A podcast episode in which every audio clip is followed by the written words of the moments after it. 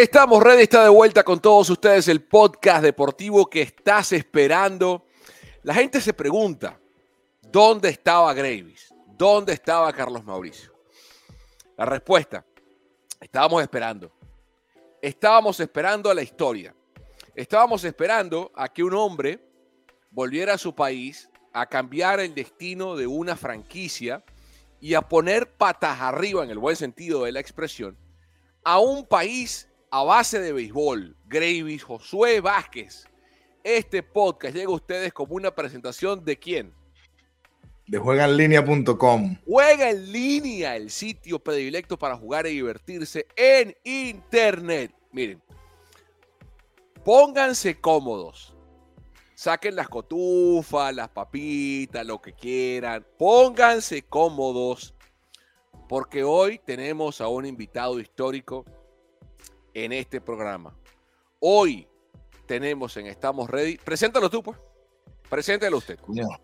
para, para mí, para mí, coño, eh, la mejor representación de familia, de, de, de, una persona ganadora, una persona que admiro, que quiero, que puede compartir muy de cerca muchas cosas, y es el gran Osvaldo Guillén. Está Osi con nosotros acá Estamos Ready, el campeón de Venezuela, el campeón del Caribe, el campeón de la Serie Mundial, el campeón de toda vaina. Está acá en Estamos Ready. Osi, gracias por acompañarnos, gracias por estar con nosotros. ¿Cómo te va?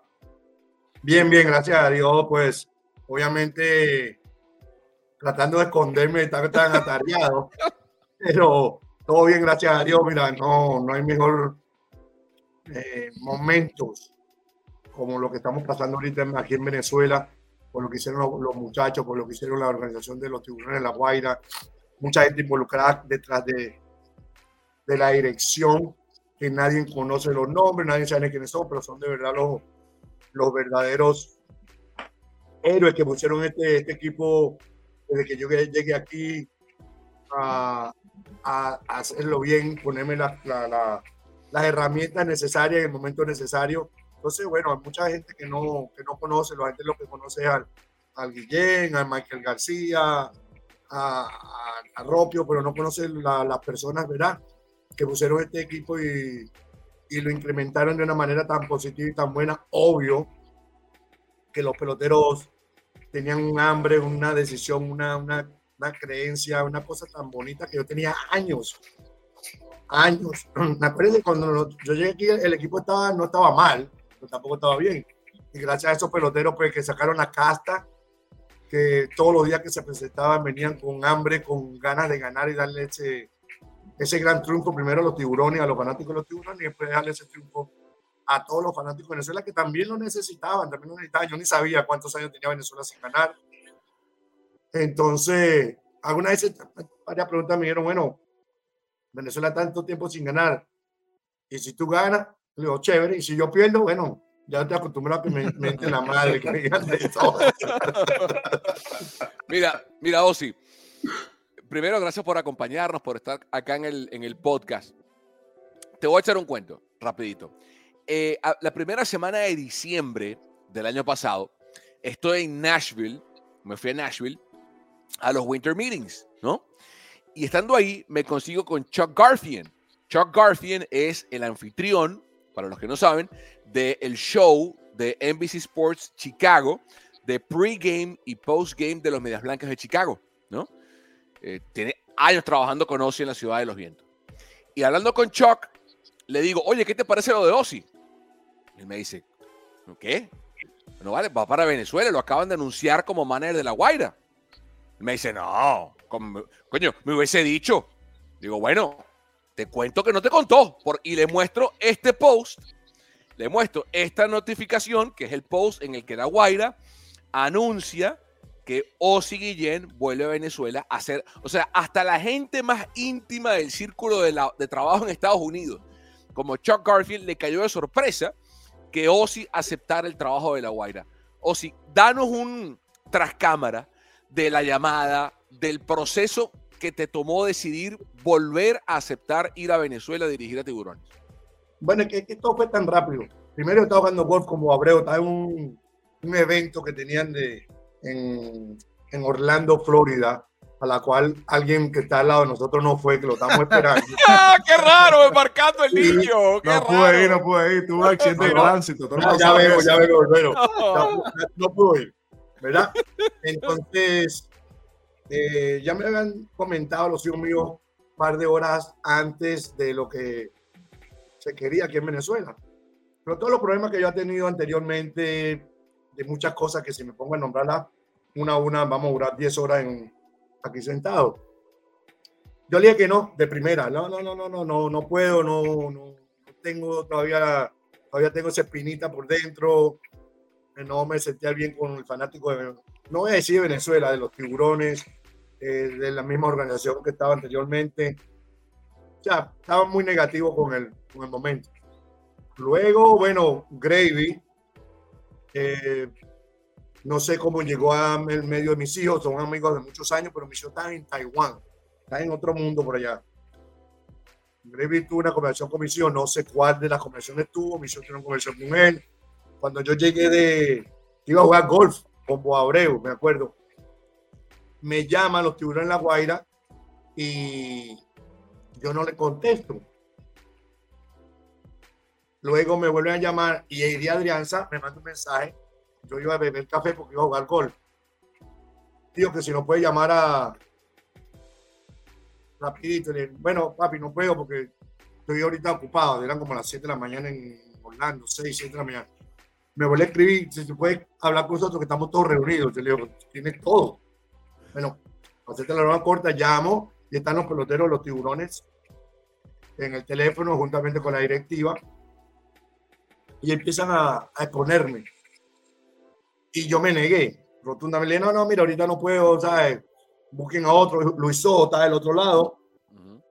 Y le dije a Luis Soto, entonces primero le dije a los muchachos, bueno, ¿dónde están ustedes? Hace cinco años cuando me dieron una patada por el rabo y me sacaron de Venezuela. ¿Dónde están ustedes? Entonces empezaron a hablar los peloteros. Ya ahí cogí otro rumbo, porque cuando te llaman los peloteros, que son los, los, la presencia del de pelotero, el artista, el cantante, que es lo número uno, la cara del, del, del, del principio de lo, de lo, que se va a lograr. Bueno, me cambié un poquito la mente, iba manejando pensando. Digo a Abreu, oye, me llamaron los tiburones. Me llamaron para que lo va a comprar. Pero vale, no mantengo hombre, caballo, no, no, no, no, para dirigir. Entonces, estuvimos hablando. Bueno, yo hermano no le, no, no le presté mucha atención. Llegó al hotel, mi esposa me está esperando a ver qué decisión había que hacer. Le digo, mira, la decisión que tú quieras, porque yo tengo que darle a ellos mi respuesta en menos de una hora, porque ellos tampoco van a esperar por un manager claro. una semana. Claro. O sea, sería, sería injusto e irresponsable de mi manera, de mi parte, dejarlo esperar, mientras yo hacía mi decisión de diva. Bueno, lo corto, mi esposa dijo, bueno, si vamos a ir, hay que cambiar esto, nos sentamos los dos, qué es lo que hay que hacer, qué no se va a hacer, qué es lo que yo tenía cinco años sin venir a mi casa a Caracas, venía a Venezuela, pero no venía a Caracas. Mi casa estaba, no estaba hecho un desastre, pero no estaba como a mi esposa le gusta. Teníamos que ir de Orlando a Chicago y venirnos al siguiente día. Entonces eso me ponía a mí entonces un poco, y yo decía, bueno, no voy a dar a mis nietos, que bueno, nada, bueno, total que bueno, vamos a ir.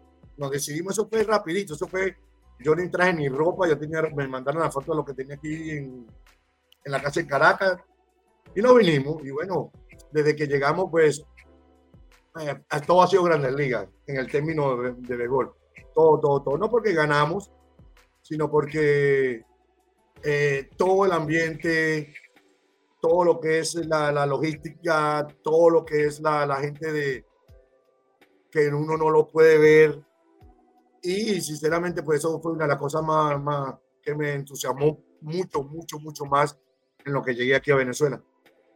Y yo creo que, yo creo que esa dinámica de cuando se decidieron, tanto tú como la señora Ivy, que bueno, obviamente juega un rol imp importante en todo esto, el, yo, yo que estaba cerca, eso fue la jugada que gana. Eh, y no fue fácil porque el, el, yo tenía que ir a ese evento en Orlando, no fui. Ibis eh, hablar con Ivy era un poquito difícil porque estaban en ocupaciones. Básicamente, eh, eh, representa a Osvaldo. y me acuerdo la llamada, bueno, eh, puso varias condiciones y, las condiciones obviamente cuando, ah, cuando se habló con el señor Ruperti y Roberto Mirabal, estaban, no tuvieron ningún tipo de problema, pues obviamente ellos querían, todos queríamos a Guillén como manager y, y, coño, mencionó a Ivy porque Ivy, jugó un, papel súper súper importante, a pesar de mi relación con tus hijos, que bueno, yo los quiero y, soy Team Guillén, con Osney, One y, Osvaldito, eh, pues esa relación es a través de la NBA y era una relación de años porque ellos iban para mis juegos cuando, cuando yo jugaba en Chicago. Y coño, que de pinga toda esa historia y después obviamente la que, la que presiona el martillo es Ibis. Y bueno, tenemos a Guillén en Venezuela. Chale, bola tú, Guillén.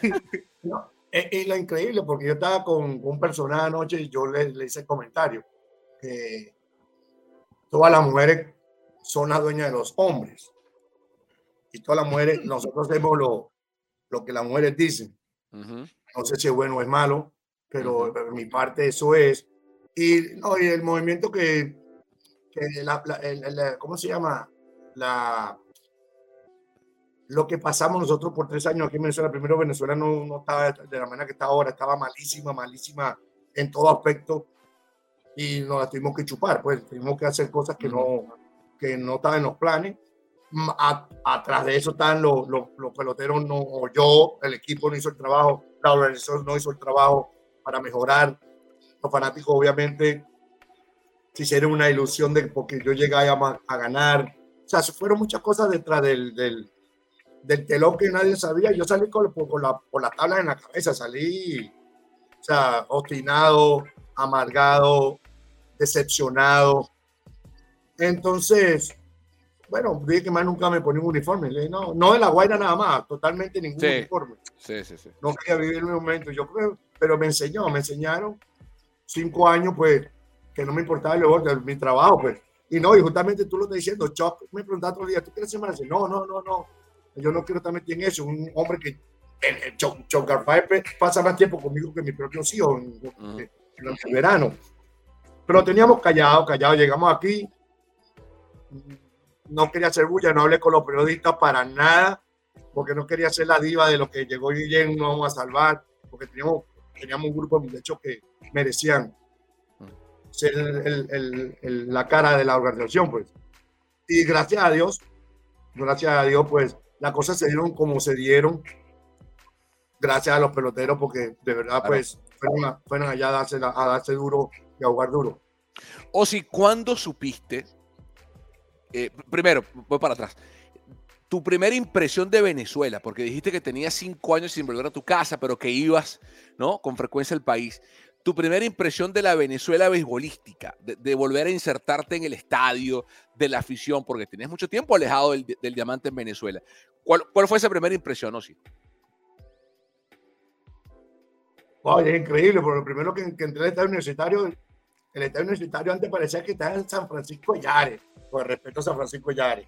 Eso no servía, eso era basura por todos lados, los estacionamientos llenos de, de, parecía la bonanza más bien. Cuando entré, que iba entrando al estadio, dije, wow, ¿cómo ha cambiado esto? Lo había visto por fotos, empujado, toda la dinámica que, que le hicieron los en La Guaira a la Universidad Central de Venezuela. Que no sé si darle la gracia a la, Central de Venezuela, porque la, universidad estaba, no le hacía nada a ese estadio, ni, ni, ni lo veía Sí, sí. Entonces, había, se, se, veía la pichirres que querían arreglarlo, pero no dejaban. Yo estoy en la Universidad Central de Venezuela desde que tengo 16 años. Desde que empezó ya tengo 60. Conozco el estadio universitario de Cabo Arrado. Y yo creo que el, el, trabajo que le hicieron al estadio, por dentro y por fuera, vale, vale la pena. Vale la pena tener una persona, una persona responsable de que su oficina donde trabajan y van los fanáticos que merecen. Algo así, eso fue lo primero que me impresionó. Y no, y, y, en sí Venezuela totalmente, porque lo que tú subes en Venezuela, lo primero que ves es la autopista Caracas-La Guaira, cómo está, o sea, cómo se está estructurando, si está bien, si hay luces, y todo estaba perfectamente funcionando como hasta los momentos lo he visto. Claro. Mi Venezuela, ¿ok? Mi Venezuela, porque cuando tú hablas de Venezuela hay muchos, un núcleo de personas que no solamente pasa en Venezuela, pasa en el mundo. Ok, ahorita Estados Unidos tiene a Biden. Hay un grupo que adora a Biden, hay un, grupo que lo odia. Igualmente que, que, que Obama, que Bush, que todo, en, todo, en toda parte del mundo. Hay un presidente, hay mucha gente que están en contra, no hay gente que están apoyando. Entonces, este problema que tenemos nosotros, para mí personalmente, que tenemos, que debe ayudarnos nosotros mismos, estamos pendientes de otras cosas que no tenemos que estar pendientes. Entonces yo vi a Venezuela, amigo, uf, me, ahora me siento orgulloso de Venezuela ahorita más que nunca. Y ojalá la Venezuela que nos espera sea mucho mejor de la Venezuela que yo nací, mucho mejor que la Venezuela que tenemos ahorita. Que yo creo que Venezuela tocó fondo y va a empezar. Yo que David, no sé nada de política, no me interesa, pero como venezolano veo que las cosas están funcionando mucho mejor. Y entonces eso, eso es lo que, lo que yo he palpitado de este país atajándote a eso, Osi, eh, el tema de la universidad, hay que darle mucho crédito a, Ruperti. El señor Ruperti hizo un trabajo magistral. Nosotros fuimos, nos reunimos con el rector de la universidad y, él empezó diciendo, déjenme arreglarle los baños, los, baños, para que, para que como, como el béisbol es un entretenimiento familiar, para que eh, la esposa o las esposas eh, puedan ir al, baño con sus hijas y que sea un baño presentable, donde ah, puedan, ¿sabes? Eso es clave. Y empezó, empezó por el baño, asfaltó todo el óvalo, asfaltó los estacionamientos, eh, el, el clujado, bueno, tú muy bien sabes que el clujado, y, hizo una inversión donde muchas, muchas veces esas vainas no se reflejan y siempre se está hablando de un tema político, bueno, que se va a hablar, pero, pero no se mencionan las cosas buenas. Hoy, hoy en día tú puedes ir para el universitario y, es otro universitario, tú lo viste con tus propios ojos, o sea, tu oficina, eh, eh, eh, y, eso, y eso fue para mí como venezolano y que tuvo vida de estudiante en Estados Unidos, ver, que finalmente la universidad diera el permiso, eh, respetando todas las limitaciones porque es patrimonio cultural. O sea, tú estás jugando un, un, patrimonio, en un patrimonio cultural y, y tenerlo de, de, esas condiciones como se, como se tuvo, porque Osvaldo dice una vaina importante, o sí dice una vaina importante, tú subes la guaira y ahí tú defines cómo está Venezuela. Y ahí tú puedes definir cómo está el béisbol en Venezuela también, si no haces una inversión, porque eso, ahí tuvo el Caracas todo el tiempo también. Y a lo mejor querían hacer una inversión, pero nunca, nunca, nunca, nunca se pudo. No, y, la universidad, yo que soy egresado de la universidad, Grace lo describió perfecto. O sea, hay, hay, muchas condiciones de la universidad que son ajenas a otras universidades en el país. El hecho de que es una universidad pública, que es patrimonio de la humanidad por lo que hizo el doctor Carlos Raúl Villanueva en ese diseño. Sí, entonces hay muchas cosas. Y ahora, hablaste del impacto OSI al llegar al universitario. Cuando llegaste al estadio nuevo, el de la Rinconada, porque ese es un estadio que... Otro mundo, tú no Ajá, ajá. ¿Cuál fue, ¿Cuál fue tu primera impresión de ese estadio, Osi? Ah, yo había hablado con Miguel Cabrera y Mario Ordóñez sobre el estadio. Cuando me dijeron esto es mejor que muchos estadios de Grandes Ligas, un por ciento bastante grande de los estadios de Grandes Ligas, le dije, wow, ¿y cómo? ¿Y dónde? ¿Y cómo lo van a llenar? ¿Y qué le van a hacer? ¿Cómo lo van a invertir? Cuando yo entré, yo dije, este es otro mundo, no estamos en Venezuela. Wow. O sea, porque se abre el estadio y, y gracias a Dios que lo que he visto, el gobierno le ha puesto amor y cariño a los estadios, a todo lo que he visto, ¿ok? Falta el de Chichirivici, que ayer hablé con un personaje para que me arregle el estadio de Chichirivici de Falcón. Pero eso, eso te da alegría, mano. Porque ves que tú ves, tú, tú cuando te enamoras, lo primero que le ves es el físico a la persona. Hay mucha gente que no, que tiene el corazón más bello que ella. Nadie tiene, todo el mundo tiene el corazón igual. el, el, protagonista, el oso. El oso es famoso. El, famoso, la figura número uno de los tiburones de la Guaira, para que sepa. Ayer, fui para una, una casa y me preguntaron primero por el oso que por otra cosa. Y bueno, de todas maneras, no. Entonces, de todas maneras, eso, eso fue la dice que no, yo me enamoré de ella porque tiene un corazón bello, grande. Y digo, no, la gente sí es hipócrita. Todo el mundo tiene el mismo corazón, el mismo tamaño, se parece igualito. ¿sale? Entonces yo digo, es igual, pues cuando tú ves, primero tú te enamoras físicamente y poco a poco te, te vas enamorando sentimentalmente. Claro. Eso, entonces, así es Venezuela. O sea, físicamente está bello y te vas enamorando poco a poco de cómo ven las cosas. Claro. Cómo están las cosas. Mucha gente dice, mira Osvaldo, y yo soy una de las pocas personas que puede hablar del país porque no vivo aquí en Venezuela, pero por lo que veo, justamente en, La Guaira, creo que fue cuando vinimos de la serie del Caribe, que el presidente dice, señores, si gana Venezuela, si gana La Guaira, tres días más de vacaciones, de, de, carnavales. Entonces yo digo, oye, chévere, un país contento, un país feliz, es bueno. Pero cuando yo terminé de hablar, yo le dije a, la gente, ustedes, todos ustedes, después del miércoles de ceniza, vayan a trabajar, que un país que no trabaje es un país nulo, un país ignorante, un país malo. Así que vayan a trabajar. Entonces, alguna gente lo trató, ah, qué chévere, ah, ah. obviamente los 15, 20 mil personas que hayan ahí, mira, cállate la boca, anda a tú, no, El mundo dijo, cállate, ahí ya, que no, pero es Aquí nosotros tenemos que desacostumbrarnos a echarle mano a alguien. Mm.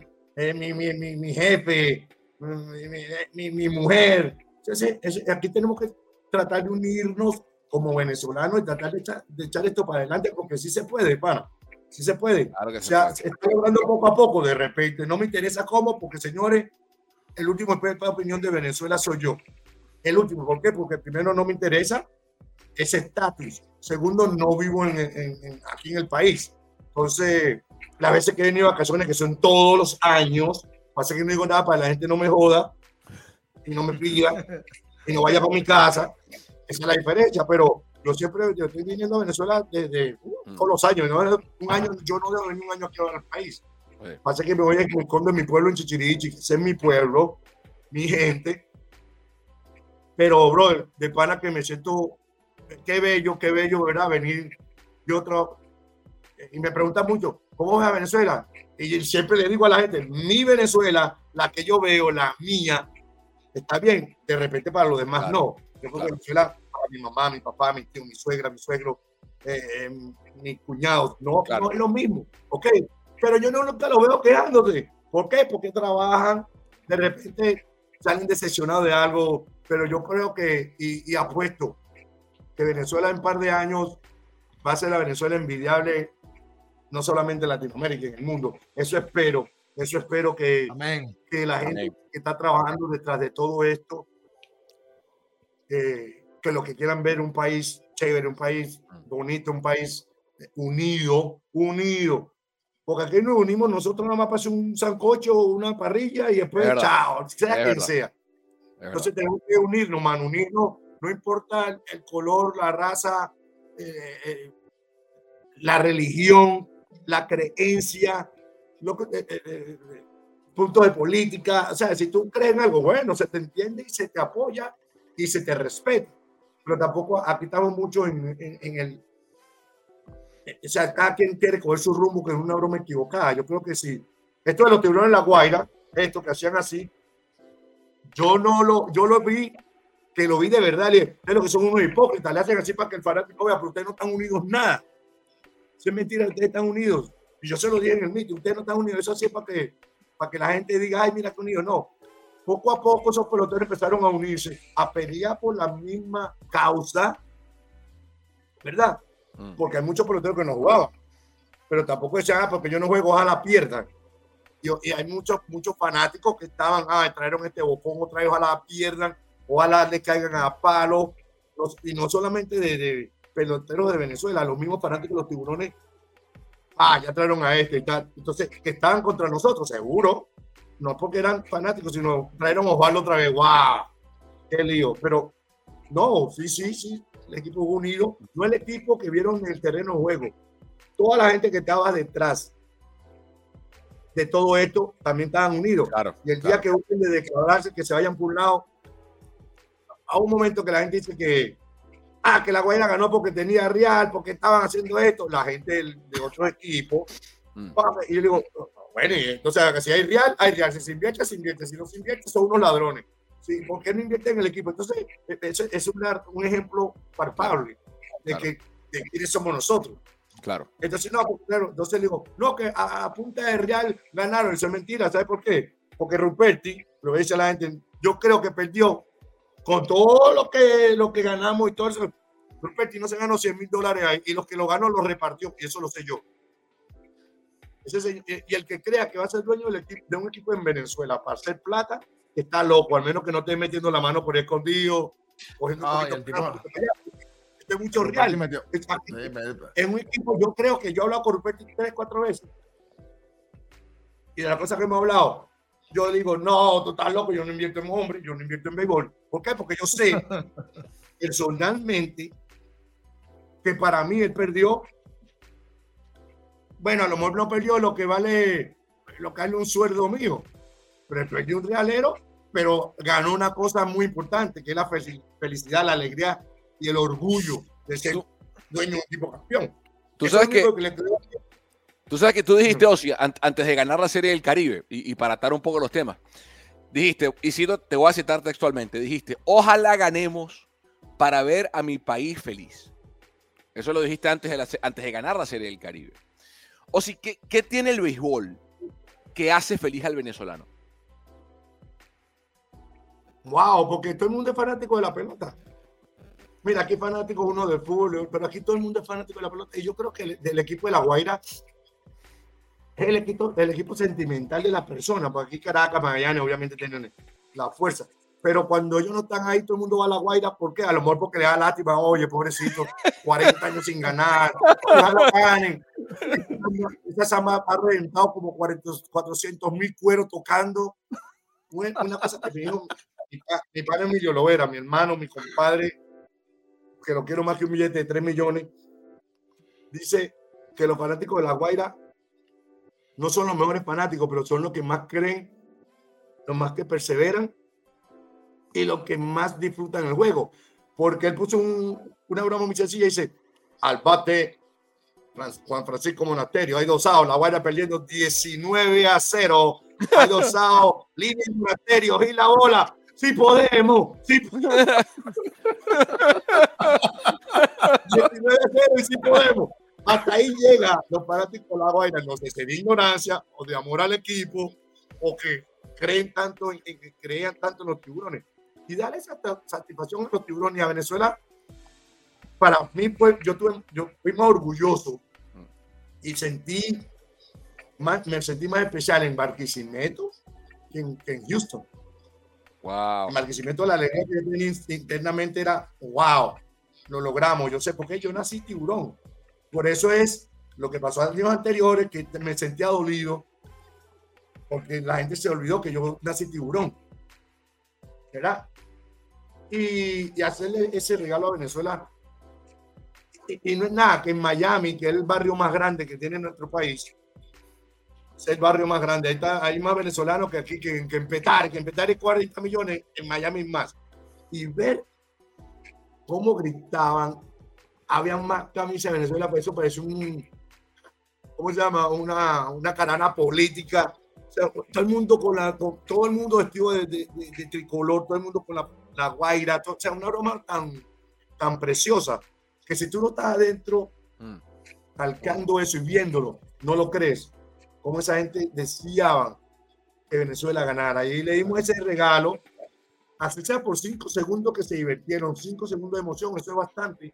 Uno como, como representante y con el ya con la responsabilidad que teníamos era grande y una de las cosas más grandes que yo he manejado porque se lo dije también señores si ganamos somos unos héroes del país si perdemos, somos unos borrachos, unos mujeriegos, estábamos rumbeando.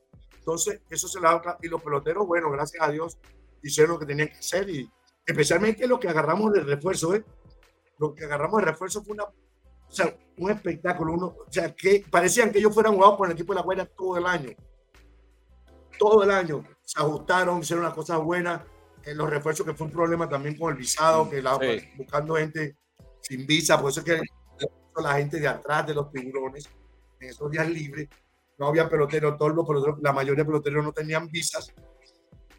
Y eso fue bastante difícil, pues, este, ¿cómo se llama? Ajustarnos a ese problema tan grande. Otros no tenían pasaporte, la visa. Entonces, bueno, hicieron lo que hicieron y yo creo que lo más importante fue lo que hicieron los peloteros, el grupo de peloteros que fueron.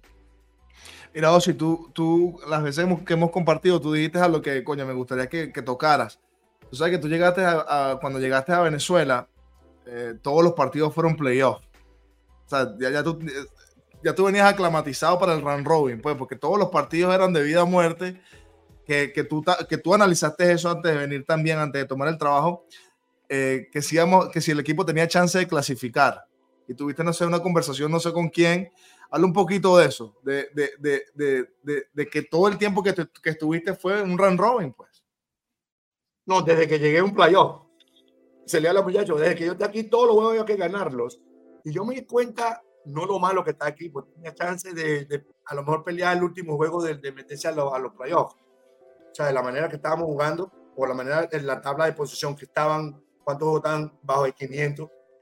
Cuando lleguen, creo que ganamos 6 de 7 o 8 de 9, algo así. Y yo no sabía que estábamos tan, yo no sabía que no estábamos mal, que la liga estaba tan buena así tan buena, tan competitiva. Y de que nosotros llegamos todos los días que yo me montaba en el carro para el estadio, era un juego de playoff. Mentalmente para mí es un juego de playoff. Tengo que ganar. Y ustedes vieron que algunas estábamos ganando por 11 carreras. En el último inning yo traía mi cerrador. Siempre. Pues yo le decía a los muchachos, a mí no me importa mañana, por lo mejor mañana yo no estoy vivo. Claro. O mañana estoy perdiendo 10 a 0. Entonces, ahorita, hoy el juego de hoy no lo podemos perder. Y llegamos a esa mentalidad todo el año, todo el año. No me interesa, mientras estemos arriba, vamos a traer los mejores. Después mañana, que Dios que reparta suerte. Pero yo creo que los peloteros también se dieron cuenta que todos los juegos para nosotros son un problema. Pues dígame la Serie del Caribe. La Serie del Caribe tú ganas dos y estás en primer lugar. Ganas tres. Entonces, el estatus el, de cómo se juega la Serie del Caribe no es un trofeo. Claro, el formato no, es, no, es, un trofeo, eso no es un campeonato, es el que gane más, ganó, se levantó el trofeo y ya porque nosotros ganamos, perdimos un solo juego y de repente estamos peleando contra Dominicana que ha perdido tres. Entonces, si nosotros ganábamos, perdíamos, Dominicana campeón y nosotros nos vimos afuera con seis perdidos, seis ganados y, uno, y dos perdidos, y Dominicana iba a campeón con cinco ganados y cuatro perdidos. Entonces, el formato es muy diferente, muy difícil. Todos los días tienes que ganar, todos los días tienes que ir diferente. No tienes muchos días juntos, no tenías de descanso. Entonces, son cosas, cosas muy grandes detrás eh, del juego que la, gente tiene que saber. O, o Pero todos los juegos. Me encanta, mano, me encanta que todos los juegos es. Hay que tirar de tres en el último segundo para ganar. Eso es lo, máximo. no, esto me lo decía Michael Jordan. Michael me decía a mí una vez: si tú no quieres al, si tú no quieres batear con tres bases y dos sábados en el último inning, retírate no tiene ese, esa consistencia, ese trabajo. Igual que cuando yo me levanto, voy a tirar, a mí no importa, yo tiro eso cuando a los, faltan 20 minutos para terminar el juego, yo la tiro.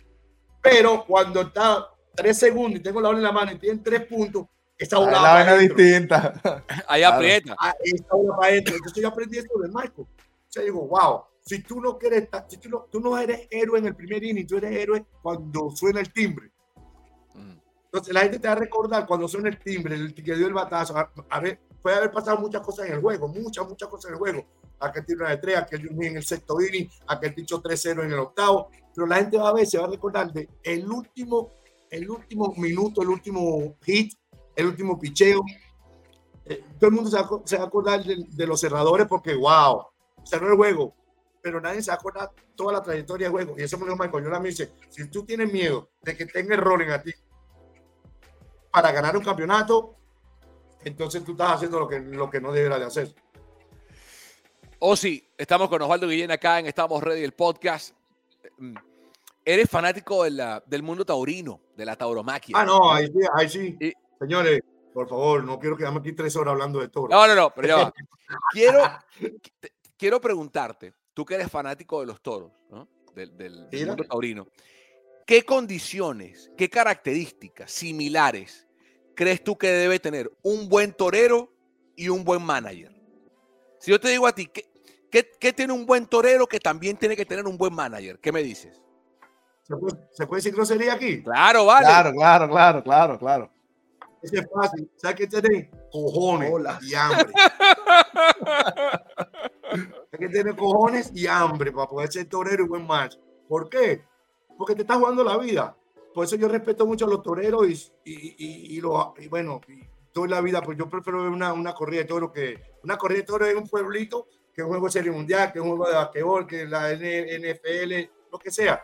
Porque de los fanáticos tan grandes soy de, de, de, eso. Justamente anoche estaba hablando con una persona importante aquí en Venezuela que yo, quería que ojalá Dios quiera ver. Aquí hay toros pero no hay toros en las plazas que eran de hacer, que son muy grandes, la del Nuevo Circo, la de Maracay, la de Valencia, la de Maracaibo. Entonces, yo quisiera que el gobierno apoyara a esa gente que vive de la tauromaquia. Le voy a decir, ah, y ojalá que, que, que me copien. La gente que está en contra de que maten animales, mi respeto, mi entendimiento del por qué, pero no me calo hipocresía. No me calo hipocresía. ¿Por qué? Porque todo lo que nos comemos, todo lo que hacemos, es por, ¿por qué? Porque matamos animales. Matamos pollo, matamos cochinos, matamos vacas, matamos venado, matamos, mat, eh, by the way, matan, mala mía, matan. Yo nunca he matado un animal. Sí he matado un animal para hacer mi, mi brujería.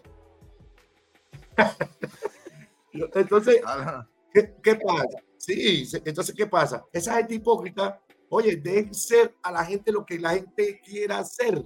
Si no le gusta una corrida de no vayan. Así es fácil. No vayan, pero apoyamos boxeo. El, el, el, creo que se llama que dos tipos se caen a patada por todos lados. MMA, MMA. El MMA. Están dos animales cayéndose a patada ganarse dos dólares. Ah, pero eso sí es bueno. Entonces, mire, si, si no le interesa a los toros, porque obviamente es una crueldad, sí pero eso es un, un, arte que a mucha gente le gusta. Entonces se lo prohíbe. A alguien que le gusta, le prohíbe una cosa que le gusta. ¿El por qué? No sé. Me imagino, porque yo también. O sea, que está de acuerdo con que, que no maten. Yo tampoco, yo, yo tampoco. Pero aquella gente que está oyendo este podcast, no sean hipócritas, ¿sabe por qué? Porque el único animal que le dan la oportunidad de matar al que lo va a matar son los toros. El toro, lo demás no. Entonces no sean hipócritas. No sea, eh, eh, yo creo que eh, yo se lo estaba diciendo a la persona ayer. Mira, en Venezuela matan más seres humanos que, toros en el mundo matan más seres humanos en el mundo que toros. Y el los toros son en, varios países, no, no, son en todos los países del mundo. Que los países europeos son dos o tres, bro. Pero entonces, lo que da lástima, que la gente prefiere que maten seres humanos que maten un animal. Un animal que está criado para eso. Entonces, a mí, yo no soy hipócrita, me, me odio la hipocresía y me metí en el problema de Estados Unidos, uf, cada ratito me hablan de todo, me metí un tremendo peo. Pero ya, ah, sí, aquí se pueden matar los venaditos y el pavo y el conejo que nunca le hemos dado ni un maíz. En cambio, un toro hay que pagar veterinario, comida, eh, eh, tener suerte, o sea, muchas cosas, muchas, muchas cosas que están. El torero es un pelabola. Eso es mentira, señores, que el torero es para los burguesitos. Eso es mentira. ¿Por qué? ¿Tú crees que el hijo de, de Lorenzo Mendoza va a ser torero? ¿Qué creen ustedes? Yo, yo no creo que Lorencito vaya a ser. No, no, yo tampoco creo. ¿Ah? ¿Tú crees que un hijo de Ruperto iba a ser torero? No, yo no creo que, que me crees que un hijo de Maduro o de un lado va a ser torero? No, no. ¿Tú crees que un hijo de Baluguien va a ser torero con todos los fanáticos de ser los toros? No. ¿Por qué? Pues eso es vida o muerte en menos de cinco segundos. Menos de cinco segundos, entonces no sean hipócritas, que es rico, no. El que es torero que tiene hambre, le gusta y tiene afición por eso. Para ser torero tú tienes que vivir eso. Yo no sé cómo, son un poco loco, loco, loco. Tienen que ser locos, pues son una gente anormales, son anormales totalmente, son amigos como de 100. Anormales porque yo digo, ¿cómo ustedes se meten ahí si yo lo veo a usted y yo sufro? Entonces, bueno, cada quien nace con, con, algo, con alguien en la mente, con que eso es mi pasión, eso es lo que me gusta. Bueno, good for you, pero que igualito amiga a mí, o no creo que el oso haya que torero con ese cuerpo que tiene. Pues, eso va a ser linebacker, no, no, no, no, que oso, no, oso va a ser dueño de la ganadería, que los demás se mueren y se van, pero yo hago los reales. Pero eh, eh, es lamentable, pues, y ojalá Ojalá, pues yo voy a seguir apoyando para eso, porque es una, un arte que no le gusta a los demás. Chévere, lo respeto, lo respeto 100% de la manera de pensar y eso. Pero a la gente que le gusta, ¿por qué no? ¿Por qué no? Hey, los peloteros, sí, todo el mundo le gusta el no sabe que los peloteros somos borrachos, echamos vainas, nos metemos en peo. Entonces, Yo nunca he visto un torero metido en peo, ni de droga, ni de real. Nunca. Bueno, que real de que si no hace. Pero si ¿qué, no más, qué más- qué más peor se van a meter? Más peor que un toro no te puedes meter, o sí. Por eso, entonces, pero qué peo te vas a meter y no tienen real. no ti- entonces, eso, eso es lo que yo quisiera para esa, para esa gente fanática de la tauromaquia, que, que, que, bueno, no que ayuden, porque obviamente llega alguien que siempre ayuda aquí, el gobierno. Entonces, si el gobierno lo hace, la gente le cae encima, ah, ustedes, que lo otro, porque hicieron esto. Ah, Entonces, de cogerla como un arte, lo cogen como política. Ok, Entonces, te- va- va a ver, eh, va- vamos a nombrarte por, por, 10 por, por un minuto. Vamos a nombrarte eh, gerente general de marketing del, del mundo taurino. Imagínate que te está viendo todo el mundo en Venezuela, Osi. Vamos a quedarnos en Venezuela. Que, que no le ve el sentido, o no le ve la ciencia, o no le ve, oye, ¿para qué van a hacer eso? Véndeles en un minuto al, al mundo venezolano que está viendo por qué invertir en el mundo de la tauromaquia. ¿Por qué? Primer principal, porque es un arte que se crearon muchos seres humanos, no todos, muchos seres humanos, que hay que dar la oportunidad. Yo creo que es un, un mercado, no voy a decir que es mejor que cualquier deporte, porque no, nunca va a ser mejor que el de béisbol, el basquetbol, nunca.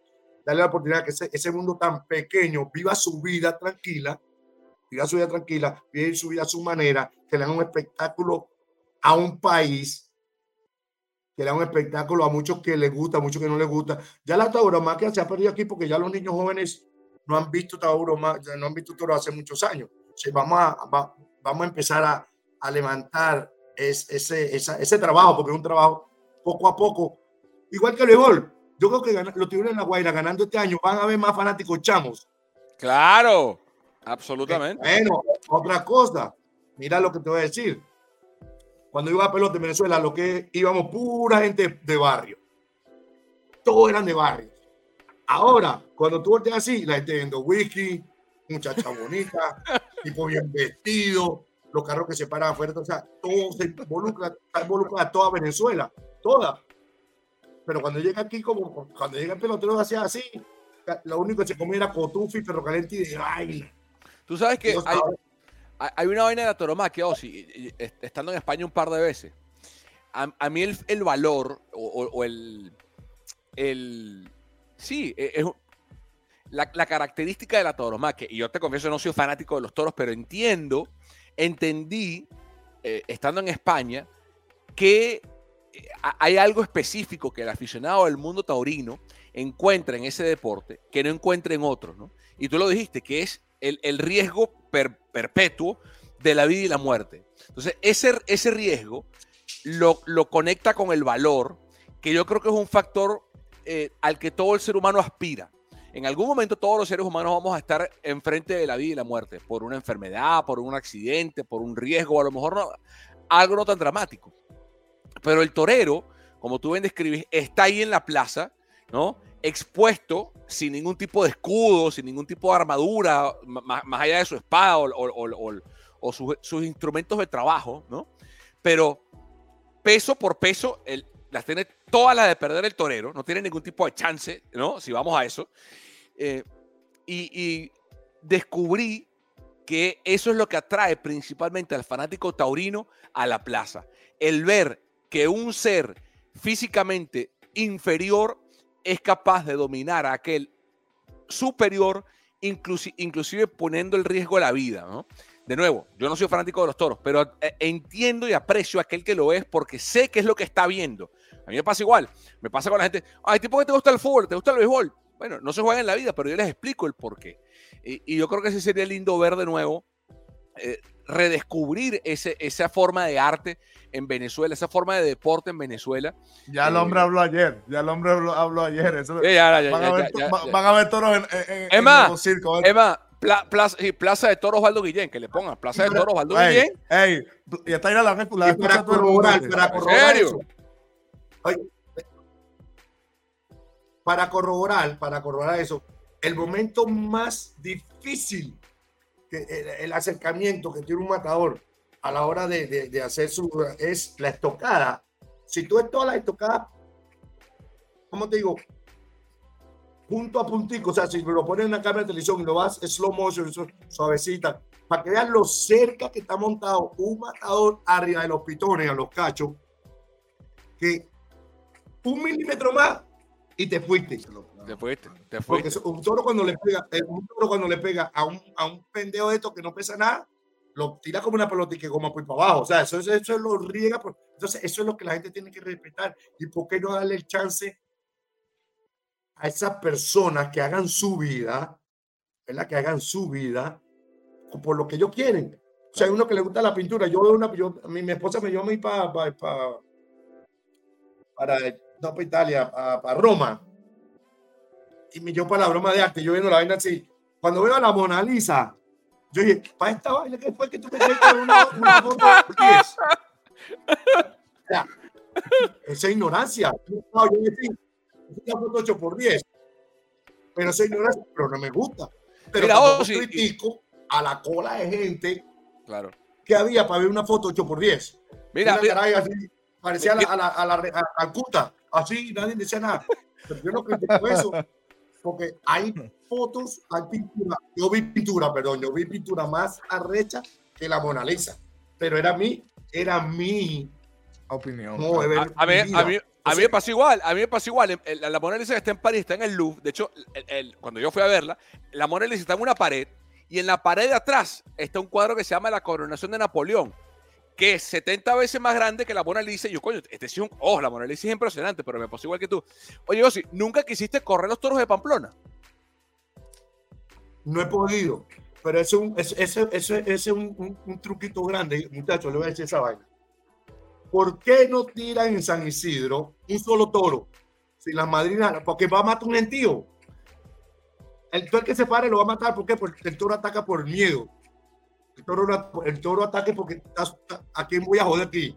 Cambio, Pamplona lo tiran, las madrinas adelante, que son las vaquillas que usted la ve que van corriendo. adelante, Y esos toros van siguiendo a esa mujer, a, esa vaca. Ellos van siguiendo esa vaca atrás. Y, y ellos hacen así. Ahora, el que se llama por medio. Yo creo que la gente cuando, está, cuando está corriendo Pamplona tiene que tener más cuidado con los seres humanos que con los toros. Porque ahí donde tú te tropiezas, si el toro te toca, te toca, pero el toro nunca se para. Nunca se para a, a matarte. Él te da y sigue corriendo porque se te está yendo la manada adelante. Entonces, ahora, diferente es que tiren a un solo toro y que corran todos para que tú veas que, ni- que- que la mitad no termina la carrera porque el toro va a atacar a todo el mundo y se va a parar al que le dio, se va a parar para seguirle dando. Entonces, eso es un truco muy bonito. Eso es una diversión muy sana, muy bella. La gente está ahí de las 4 de la mañana. No he ido porque justamente cuando va a hacer la corrida, sí la veo todos los días por televisión. Me para a las 4 o 5 de la mañana para mi vaina. Entonces, ¿qué pasa? Que es una tradición bella. Es una tradición bonita. Es una tradición que, que no, no creo que se vaya a acabar. Gravy, ¿tú sabías, tú, tú- tú conocías este lado de, de Ozzy de la tauromaquia, eh, Gravy? Coño, sí, sí, me crió el, idea. mira, me crió- el morenito de Maracay me crió hace dos días. Imagínate. Que, eh, Gaby, tú estabas en mi casa. Mira Sí, esto. claro. Gaby está en mi casa muchas veces. Y, y tú vas al patio y tú dices, verga, aquí vive un matador de toro, vive un pelotero. La- la parte Y él, tiene, un, atrás- él tiene un toro, él tiene un toro. tiene- digo, Y afi- me Todo imagino que que afiches y yo todo. Todo. estaba recho, estaba recho, estaba recho porque tenía una corrida que ese día tenía libre. Pensó hice, en irse para la vaina, pero era muy, era muy cansón la vaina. Entonces tenía que pedirle disculpas a los corredores porque se le escriben, lo llaman, weón. Y él habla con ellos ahí. Mira, que le, tú le, le tenías una lista de preguntas a Ozzy, ¿no, Gravy? José? Sí, no, sí. tú- coño, te, te- No, te pero, tengo eh, que eh, preguntar. dice, porque- una, alguna vez se me preguntaron, bueno, ¿y por qué no en Venezuela? Y yo, bueno, incluyan las corridas de toro. ¿Por qué? Pues yo siempre voy a Colombia en mi corrida de toro, voy a México, voy a España y las veo y me voy. ¿no? Pero Mira, eh, Plaza- el momento que estábamos aquí en los países, habían una corrida de toro que eran mis tres mejores panas. Iban a torear esa tarde, el 14 de enero. Y yo no podía ir porque estaba con un compromiso aquí en Venezuela. Quería ir, volar y venir. Pero ahorita en Venezuela entrar es un lío porque no hay aviones, no hay, Claro. no, no, no hay la manera, hay que viajar mucho para llegar y no me da tiempo. Mira, Osi, para ello, una pregunta, eh, hablando un poco de béisbol. ¿Cómo fue yo que estuve envuelto, obviamente, gracias a Ruperti y al señor Mirabal, ¿cómo fue la relación? ¿sabes? ¿Cómo, ¿Cómo describes tú la relación de, de, de, de la gerencia, de la, de la, ¿sabes? de la oficina, como, como se dice, contigo? ¿Cómo viste tú esa diferencia de años anteriores? Uh -huh. eh, que de verdad ayudó. Pues yo tengo otras preguntas, unas que te voy a hacer porque mi papá, tú sabes, tú conoces a mi papá, hablé con él, le dije que iba, a hacer esto hoy contigo. Pero es importante que, que, coño, que nos digas un poco, que nos describa un poco esa relación, porque obviamente yo estando en esas reuniones vi que, que, que la vena estaba bien organizada, pues y tú puedes ahí tomar una decisión y eso obviamente ayudó a ganar partidos también. Mira, el, la, la, ¿cómo se dice? la administración anterior son amigos, todavía sigue siendo mis amigos. que están preparados para hacerlo a lo mejor, que están pendientes de invertir en lo que fueran invertidos, como lo ha hecho la nueva gerencia, no, ¿verdad? Entonces yo creo que lo que ha hecho la gerencia de este nuevo, de esta nueva etapa de los en la Guaira, desde que yo llegué aquí, excelente. No tengo nada que quejarme. ¿Sabes por qué? Porque cuando tú vas a arreglar un carro y tienes todas las llaves a tu lado, se te hace más rápido, no te tienes que ir a buscarla y traerla, vamos a arreglar, pierde el tiempo. Y yo creo que fue, eso fue lo hizo la, oficina de Tribunal de Guaira este año, ¿verdad? Este, tener todas las llaves, el momento preciso. Hey, tenemos esto, esto, esto, tú haces la decisión, pero aquí la tienes. Claro. Y eso es muy importante en cualquier trabajo, en cualquier cosa. Entonces, muy diferente, mano, muy diferente, 100% diferente. Cuando todas las, las personas eh, cada quien tienes que saber qué es tu trabajo. Si tú eres administrador, no puedes opinar el pelotero. Si tú eres eh, en relaciones públicas, tú no puedes opinar del mercadeo. Si tú eres manager, tú no puedes opinar del vicepresidente del, equipo. O sea, son muchas cosas que cada quien tiene su trabajo. Si tú eres coach, tú no eres portero. Entonces es una cosa que, que con los tiburones, que cada quien ha tenido su, su espacio, su respeto con los demás no estoy todos los días con en la oficina, pero de lo que yo vi, lo que yo parpé, uh -huh. lo que yo analicé como hombre, no como hombre, como viejo y como hombre en béisbol, que cada quien tenía su rol, cada quien tenía su rol y ese rol lo tenía, claro. lo tan bien marcado. Y es una de las cosas muy principales. Aquí el ego, digo yo muchachos, el ego no existió. Porque yo soy tú, yo soy tú, tú no eres quien, tú no eres, aquí el ego y, y el, el, el peor enemigo, el, el, el, peor enemigo, digo yo, un ser humano es tener el ego tan fuerte. Y la gente dice que yo tengo un ego grande. Le digo, no, yo no tengo ego, yo lo que no me calo mierda de nadie. Esa es la diferencia. Sí, de nadie, sí, ni de sí. mi mamá, ni de mi papá. La única que me jode a mí es la mujer mía. y, ella, y, ella sabe, y, ella, y ella sabe que ella es alquilada, que el día que se quiera ir, bueno, mira, pero es alquilada, pero mientras esté alquilada, que yo esté alquilado aquí, me jodí, tengo que dormir, pagar renta y todo aquí igualito.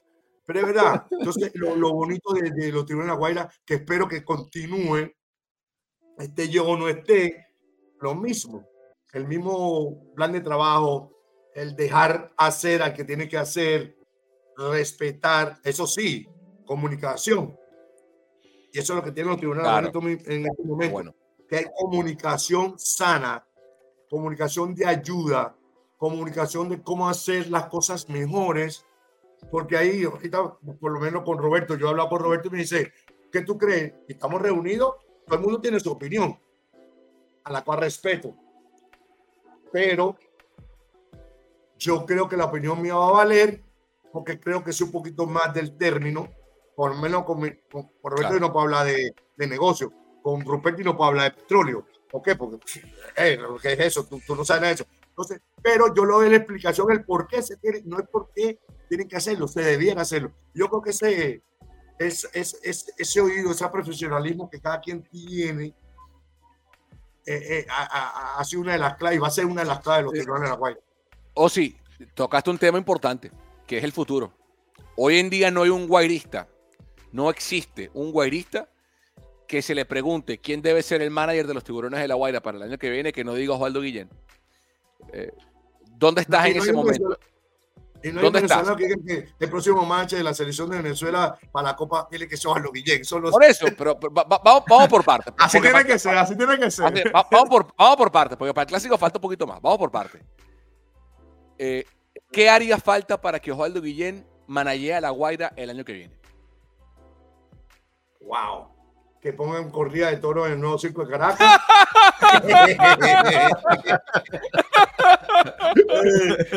una corrida que después, después salga yo corriendo para la corrida o en Maracay, eso sería, eso sería espectacular. No, nada, mano. Nada, hablar con mi, mi, mi señora, obviamente con mi familia, pues para mí la familia es más importante que nada, que eso es lo que se ha perdido aquí en Venezuela, el amor familiar, el respeto familiar. Se ha perdido no solamente en Venezuela, en el mundo, se ha perdido el respeto familiar, el, el, el, amor de, no el amor de bendición, te quiero, aquel día el padre toma un regalito, eso es mierda, eso es mentira. Igual de la madre, aquí fue el día de los enamorados hace dos días, creo que hace dos días, sí. Y yo pasé, yo estaba con mi mujer como que era otro día. Y todo el mundo, voy a cenar. Y la mujer me dice, gracias por ser tan romántico. Mira, mujer, los, los, días, los, días, los días del amor es de todos los días. Exacto. Todos los días tienen que ser.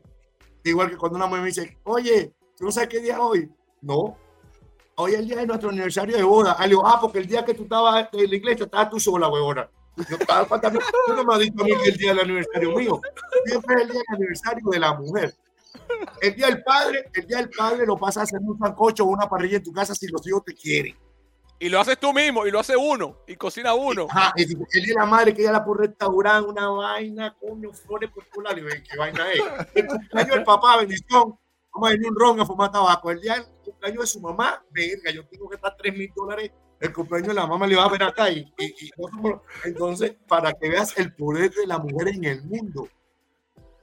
Para que veas el poder de la mujer en o el sea mundo. Que, o sea que básicamente, si, si Ivy dice que sí, tú regresas. Es lo que me estás queriendo decir. Es la que Eso manda. es- eso es- ya lo dice lo públicamente. Este Y ojo, 300%, yo tengo- Ya. y yo no tengo problema de decírselo a la gente porque, Carlos. porque yo creo que yo, he tenido una mujer que no ha estado atrás de mí. Siempre dice que delante de buen hombre o atrás de un buen hombre hay una buena mujer. Le digo, no, no es atrás, está al lado. Eso. Ahora, a diferencia, de, a diferencia de este año, Osi, el interés de la Guaira, porque tú regreses ya está ahí. O sea, no es como el año pasado, la temporada que terminó recién, que fue una llamada rápida, estabas tú jugando golf, como ya contaste. O sea, ya hay un interés evidente de la Guaira de que tú regreses a dirigir el equipo. ¿Cuándo tomarías tú la decisión? Bueno, mira, hay dos cosas que yo quiero estar, eh, que la gente sepa. Los cambios no los hago yo. Para eso hay una gerencia. Los que votan y meten son los gerentes y los dueños de los equipos. Por ahí. Segundo, yo estaba anoche hablando a como a las 11, 12 de la noche con mi hijo mayor. Pregunta, él haciéndome preguntas, no de hijo a padre, sino de qué hay que cambiar, qué tú crees que puede mejorar a tu punto de vista. Y hay muchas cosas que yo se la puse a él de frente. O sea, hay muchas cosas que los tiburones tienen que estar menos para guardarse más la espalda y, y ser mejor organización, especialmente monetariamente. ¿Cómo qué? ¿Cómo, cómo qué, Osi? ¿Cómo qué? Yo, especialmente yo vi este año que teníamos un taxi squad. No sé si usted sabe que eso, que había Sí, como claro, 20 peloteros, 10 peloteros. Yo creo que eso es innecesario. Yo le agradezco eso porque tenía gente ahí, tenía gente que podía con ese tomate esa granja, ¿verdad? Pero yo creo que eh, eh, tener tanto pelotero en un taxi squad ayuda, pero no es necesario. Es una de las cosas que te puedo decir de que salga de aquí de una vez. Lo único, yo le quisiera pedir a la liga, no a la Guaira, que no hagan tanta huya en el pinche estadio. y no le quiero quitarle el trabajo a Tilano para nada, ni el otro, pero yo creo que hay muchas Ah, familias de también que quieren yo quiero, no, en todas partes, o sea, yo quiero, me gustaría, no es que quiero, perdón, eh, me gusta porque hay muchas personas que van a, a bailar samba y a vivir ese momento, pero hay otras personas que no. Y que se aturden. Estas personas que van para allá y no van para, no, esa bulla, el, el chamo no puede el juego, el, el niño, la mujer mía tostinada, porque no, porque está bulla. Entonces, yo, me gustaría que no lo quitaran, obviamente, nunca, solo las armas sí. Mire, compadre, no hay Nueva York sin la estatua de, la libertad, no hay tiburón de la Guaira sin la samba. Se puede ir Osvaldo Guillén, se puede ir Ronald Acuña, se puede ir el dueño. La samba siempre va a estar ahí y debiera estar ahí. Eso es, yo creo que tú hablas de los tiburones de la Guaira y la samba tiene que ser los número uno Claro. de esa organización. Eso no hay ninguna duda. No estoy hablando de la, de la SAMA, estoy hablando de, de recortar un poco, poco, porque también se necesita. Y a Tilano, perdón, me pana, pero no estoy hablando de ti. Es que se necesita, que hay mucha gente que está, y lo estoy diciendo por experiencia, porque mucha gente dice, coño, si, fue ayer, gozamos, chévere que ganaste. Pero, verga, chaval, yo en el quinto inning me quería ir porque me estaba volviendo loco. No estoy diciendo yo. Entonces, ¿cu ¿cuándo Mira, decidirí- pero ¿cuándo- lo tomar- lo demás cuándo sí. toma- cuándo esa decisión,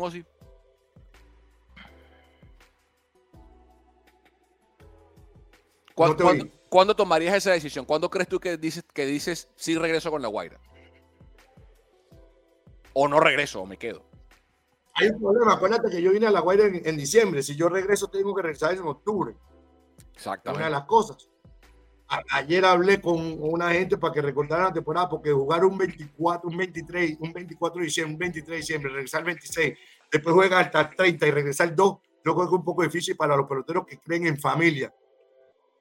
O sea, eh, eh, eh, es como, wow, y empezó un playoff al 2 de enero porque la serie del Caribe empieza en dos días, entonces hay que buscar, el- no, no estoy diciendo que lo van a hacer, que es una- unos detallitos que, que, que la liga deberá tratar de acomodar. Pero yo, yo, ya, ya internamente en mi casa, yo creo que yo regreso ya. O sea, internamente en mi casa.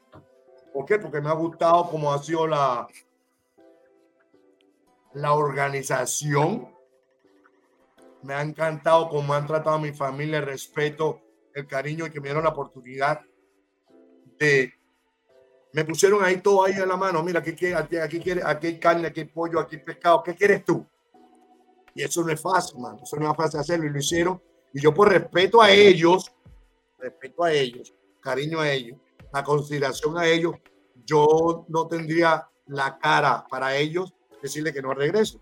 Si ellos quieren que yo regrese, obviamente está en, está en el aire, pero no, no, no creo que se le vaya a decir que no, no creo, por cualquier circunstancia, porque eh, yo pongo toda la cosa en un balance. Cuando tú vas a regresar a un contrato de un equipo, no, es cuando eres agente libre, ¿ok? ¿Qué fue lo bueno y qué fue lo malo? Entonces, para mí, fueron muchas. Vamos a quitar el campeonato, olvídate. Vamos a quitar que quedamos campeones. A la, la dos trofeos, ya eso pasó, ya eso es a buscar dos más. Para mí, mi mente está ahorita, hay que buscar dos más el año, que, una, que es fácil, no, pero mi mente ya, ya te pagaron, ya este año te pagaron, ya este año lo lograste, ahora viene otro, otro, que va a ser más difícil, que, pero va a ser sabroso. Entonces yo quisiera ser parte de eso. Entonces, mira, yo no he hablado con mi esposa personalmente de, de la situación, pero sí, sí, sí, sí me gustaría venir, obviamente. No, no es porque a mí me guste, se va a lograr, pero es un porcentaje bastante grande de, de lo que de lo que tenemos en mente familiar. Tenemos mente familiar, no personal. Mira cómo se ríe Grey. Mira cómo se ríe. Como Mira, te dije, mano, me, me encantó todo lo que ha hecho aquí. Empezar, empezar el loco de. Y no, no, pero es que, es que sabe cómo tocarme la tecla. Porque él llegue después de esta vaina, me llama y le dice, ay, ay, a lo mejor va a tocar ahorita, que ustedes cuando se van por la playa. Coño, que quiero estar usted. O sea, demasiado astuto. y entonces, él sabe cómo ganarle el juego a la, en la partida de básquet a otros chiquiticos. Pero no, no, no. Él No, y Grevy hace una parte súper, súper clave. Yo creo que más clave que, que, que, que Todito, no porque está Grevy aquí, no. Súper clave para que yo esté aquí y para que la cosa funcione. Porque no te creas, la mujer mía no está fácil. La, la mujer mía, no, esa está más difícil. sí. Pues, eh, digo yo, parece un hemorroide. Para ello, yo creo que, yo creo que, yo creo que, y lo digo por mi experiencia con el equipo ahorita, eh, una de las cosas que, que, que como deportista, hombre del deporte, me gustaron fue el speech o cuando reuniste el equipo eh, dos partidos antes de, de la final, que tú dijiste, bueno, ya empezamos la final y yo estaba en el clubhouse y, y tuviste una palabra, unas palabras importantes de lo que fue, lo que fue tu vida como tiburón, eh, lo que fue tu carrera o lo que es cuando fuiste eh, campeón de la Serie Mundial y lo que significaba para ti quedar campeón antes de quedar campeón, ese, ese, ese... y coño, estar envuelto en todo eso para mí fue, fue, fue una tremenda experiencia, eh, compartir con tu familia de cerca fue, es un honor. Y, y, y, si algo aprendí de ti en todo este, en, coño, pasó muy rápido porque lo bueno poco y, pasa rápido, coño, es, es, el empoderamiento que le das a la familia, eh, como hablas sinceramente de, de, de, de, yo creo que esos, esos pequeños detalles para todos estos chamos que nos ven que quieren ser peloteros profesionales, jugadores de básquet profesionales, yo creo que si algo puedo yo aprender de ti eh, eh, es como cuidas a tu familia, siempre puso la familia primero en cualquier decisión, Eh, y, ojo, no fue fácil, Ivy no es fácil, para nada, pero, pero Ivy, tú tienes que sentarte en un juego con Ivy para que tú veas cómo liga y, y, cómo se manifiesta y cómo habla béisbol. Ivy tiene más de 30 años en la pelota y, la unión que ellos tienen como familia, eh, la recalco, porque mucha gente no sabe empiezan de que, que, todo es béisbol. Yo creo que cuando yo voy para casa, para, tu casa, para ellos, yo, yo, creo que lo que menos hablamos es béisbol y disfrutamos, pasamos un rato a menos porque siempre es algo familiar. Y para mí eso es importante. Y, y termino con, con, el hecho de que, coño, mi papá, cuando, cuando llevé a mi papá a tu casa y que mi papá es tiburón así como tú, me estaba, me estaba, me, eh, estaba hablando con él antes de, la, de, de, de esta entrevista y le dije, ¿qué le preguntarías tú a, a Guillén y me dice, coño, pregúntale por, por Graciano Ravelo y, y, lo que significó para él. Y, y coño, yo quiero terminar con eso porque la gente tiene que, quisiera que la gente, los, fanáticos de la Guaira y del béisbol, supieran lo que, lo que, lo, o sea, lo, lo, importante que él fue para ti.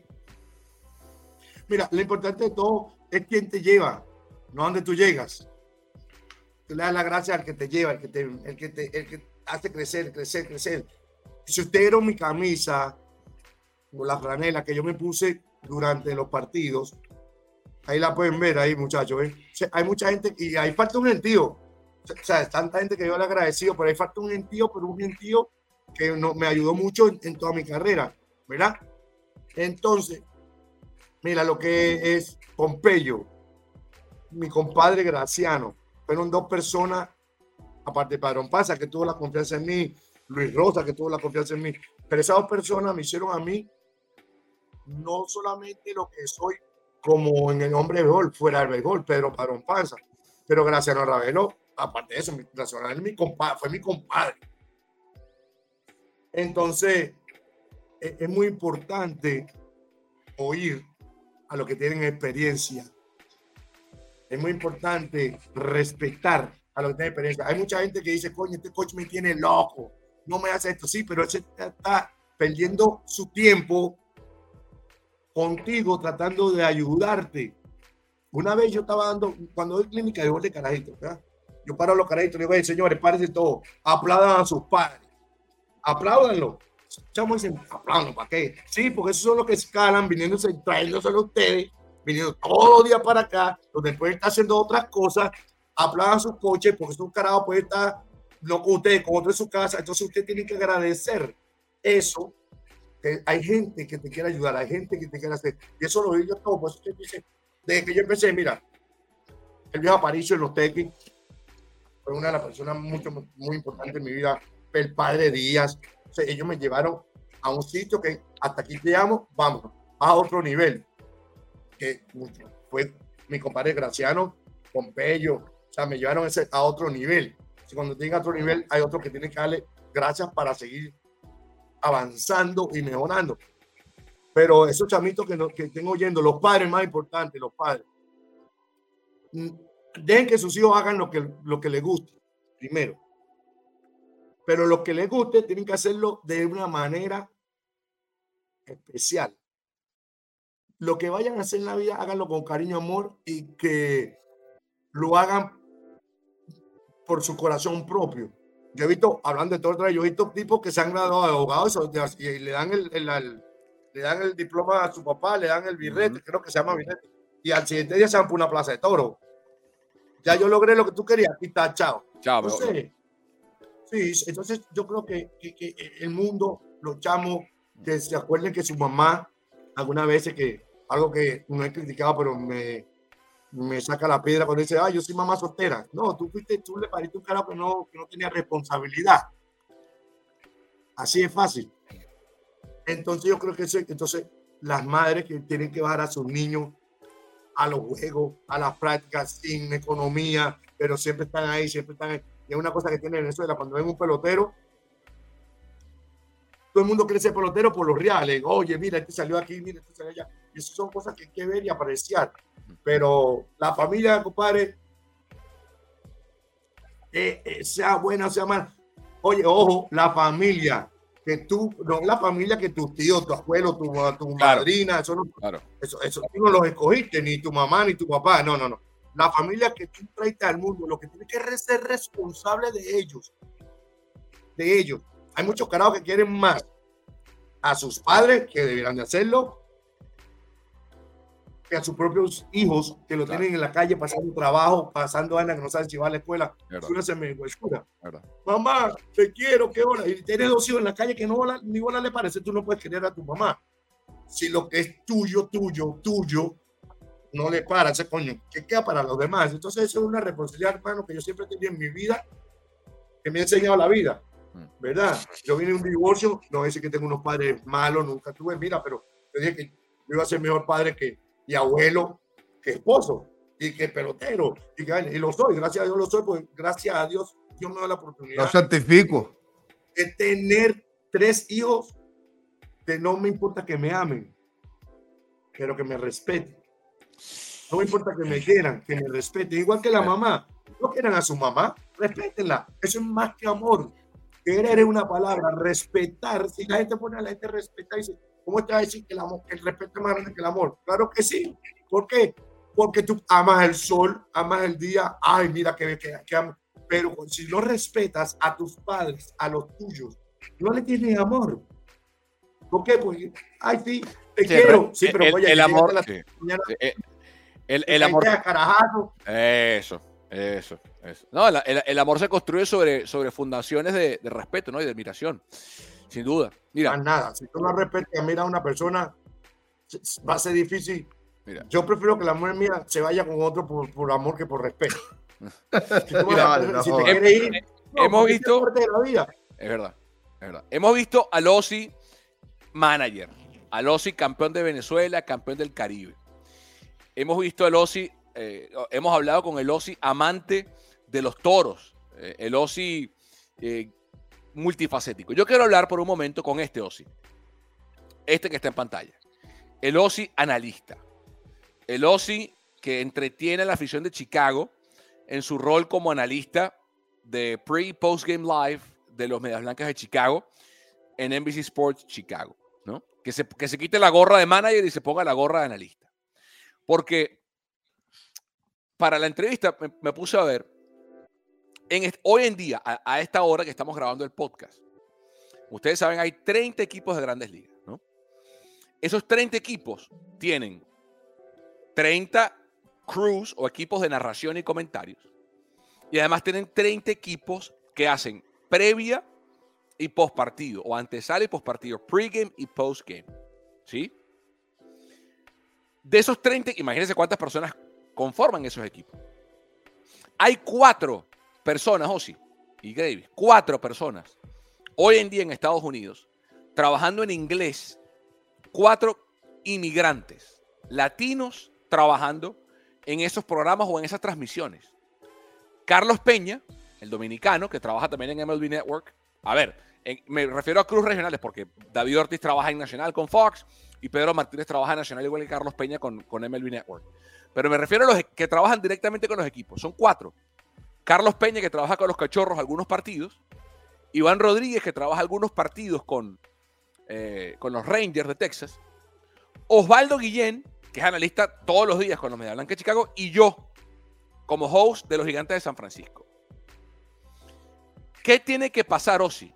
¿Por qué no hay más latinos trabajando en medios en inglés? Porque en español hay muchos, pero la diferencia salarial es enorme los beneficios son diferentes, el trato es distinto, ¿sí?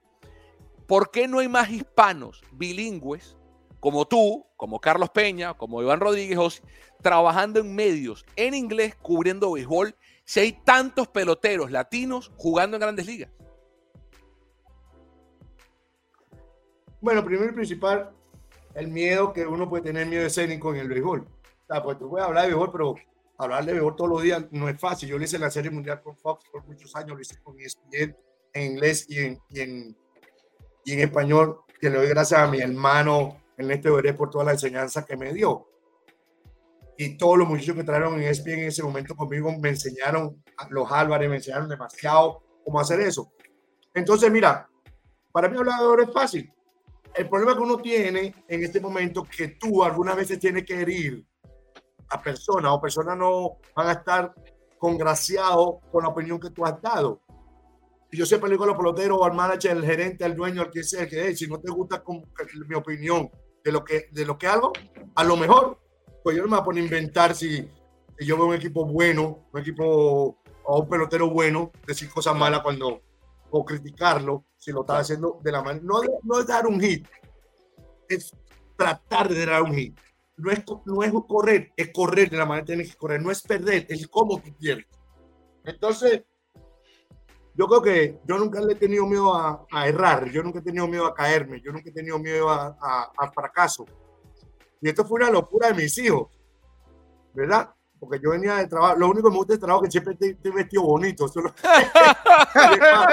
te voy a decir.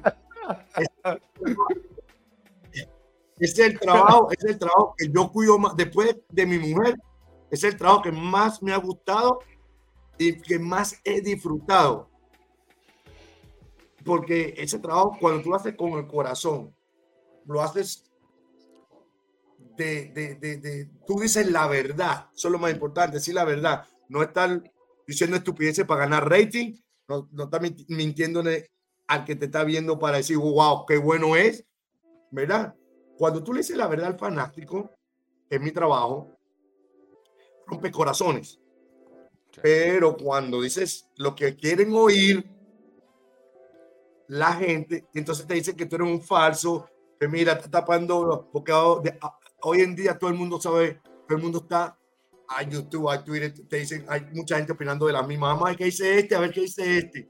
Entonces, no, yo, yo no tengo problema. Es más, hay tres cosas en Venezuela que no se lo sabe nadie, o no mucho, no que nadie.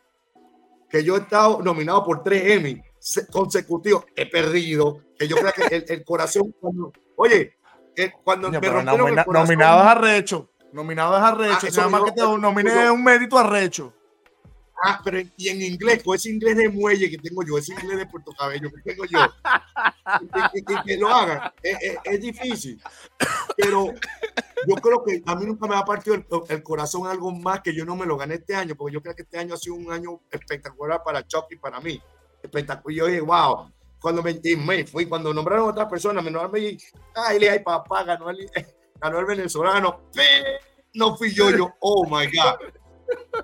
O sea, me sentí mal. Claro, me sorprendió, sí, no sorprendió, porque yo iba como que, hey, ponte en primera fila que tú vas a ser el ganador.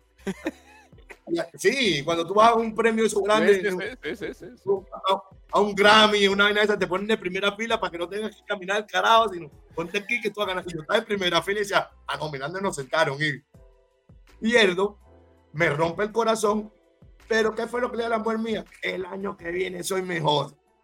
El año que viene le tengo que meter más mano a esto porque este, este es mi sueño. O sea, no es mi sueño, es mi meta. Pues yo no creo en sueños. Mira, yo, yo, yo, yo, no sueño. ¿Sabes? Pues yo no creo en sueños, pues yo he soñado que he sido torero.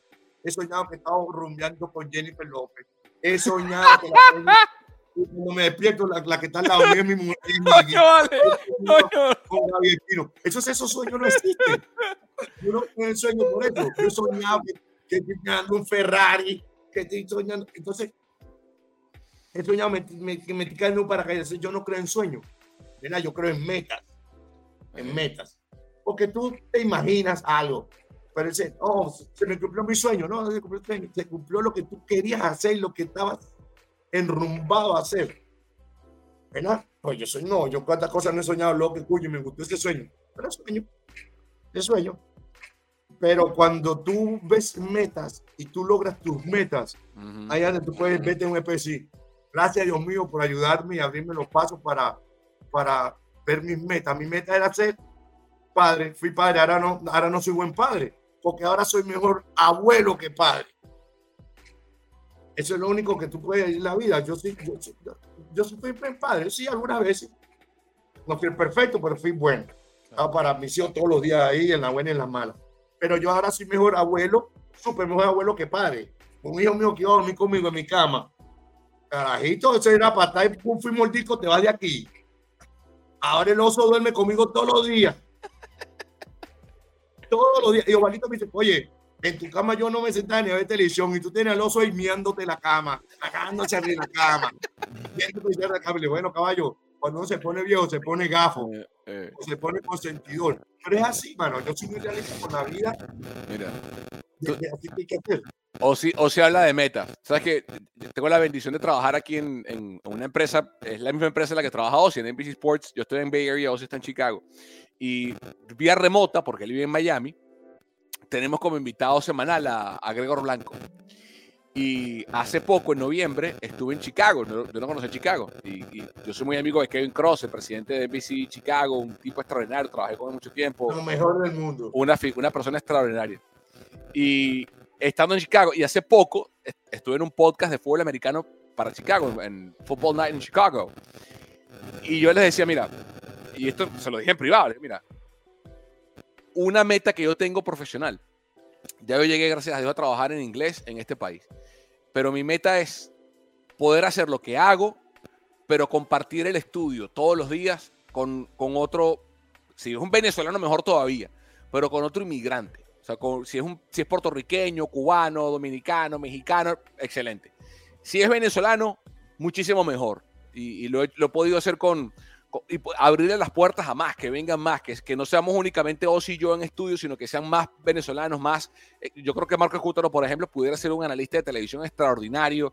Creo que Gregor tiene otro rol con la liga, con MLB, ha hecho cosas extraordinarias, pero esa es una meta que tengo yo.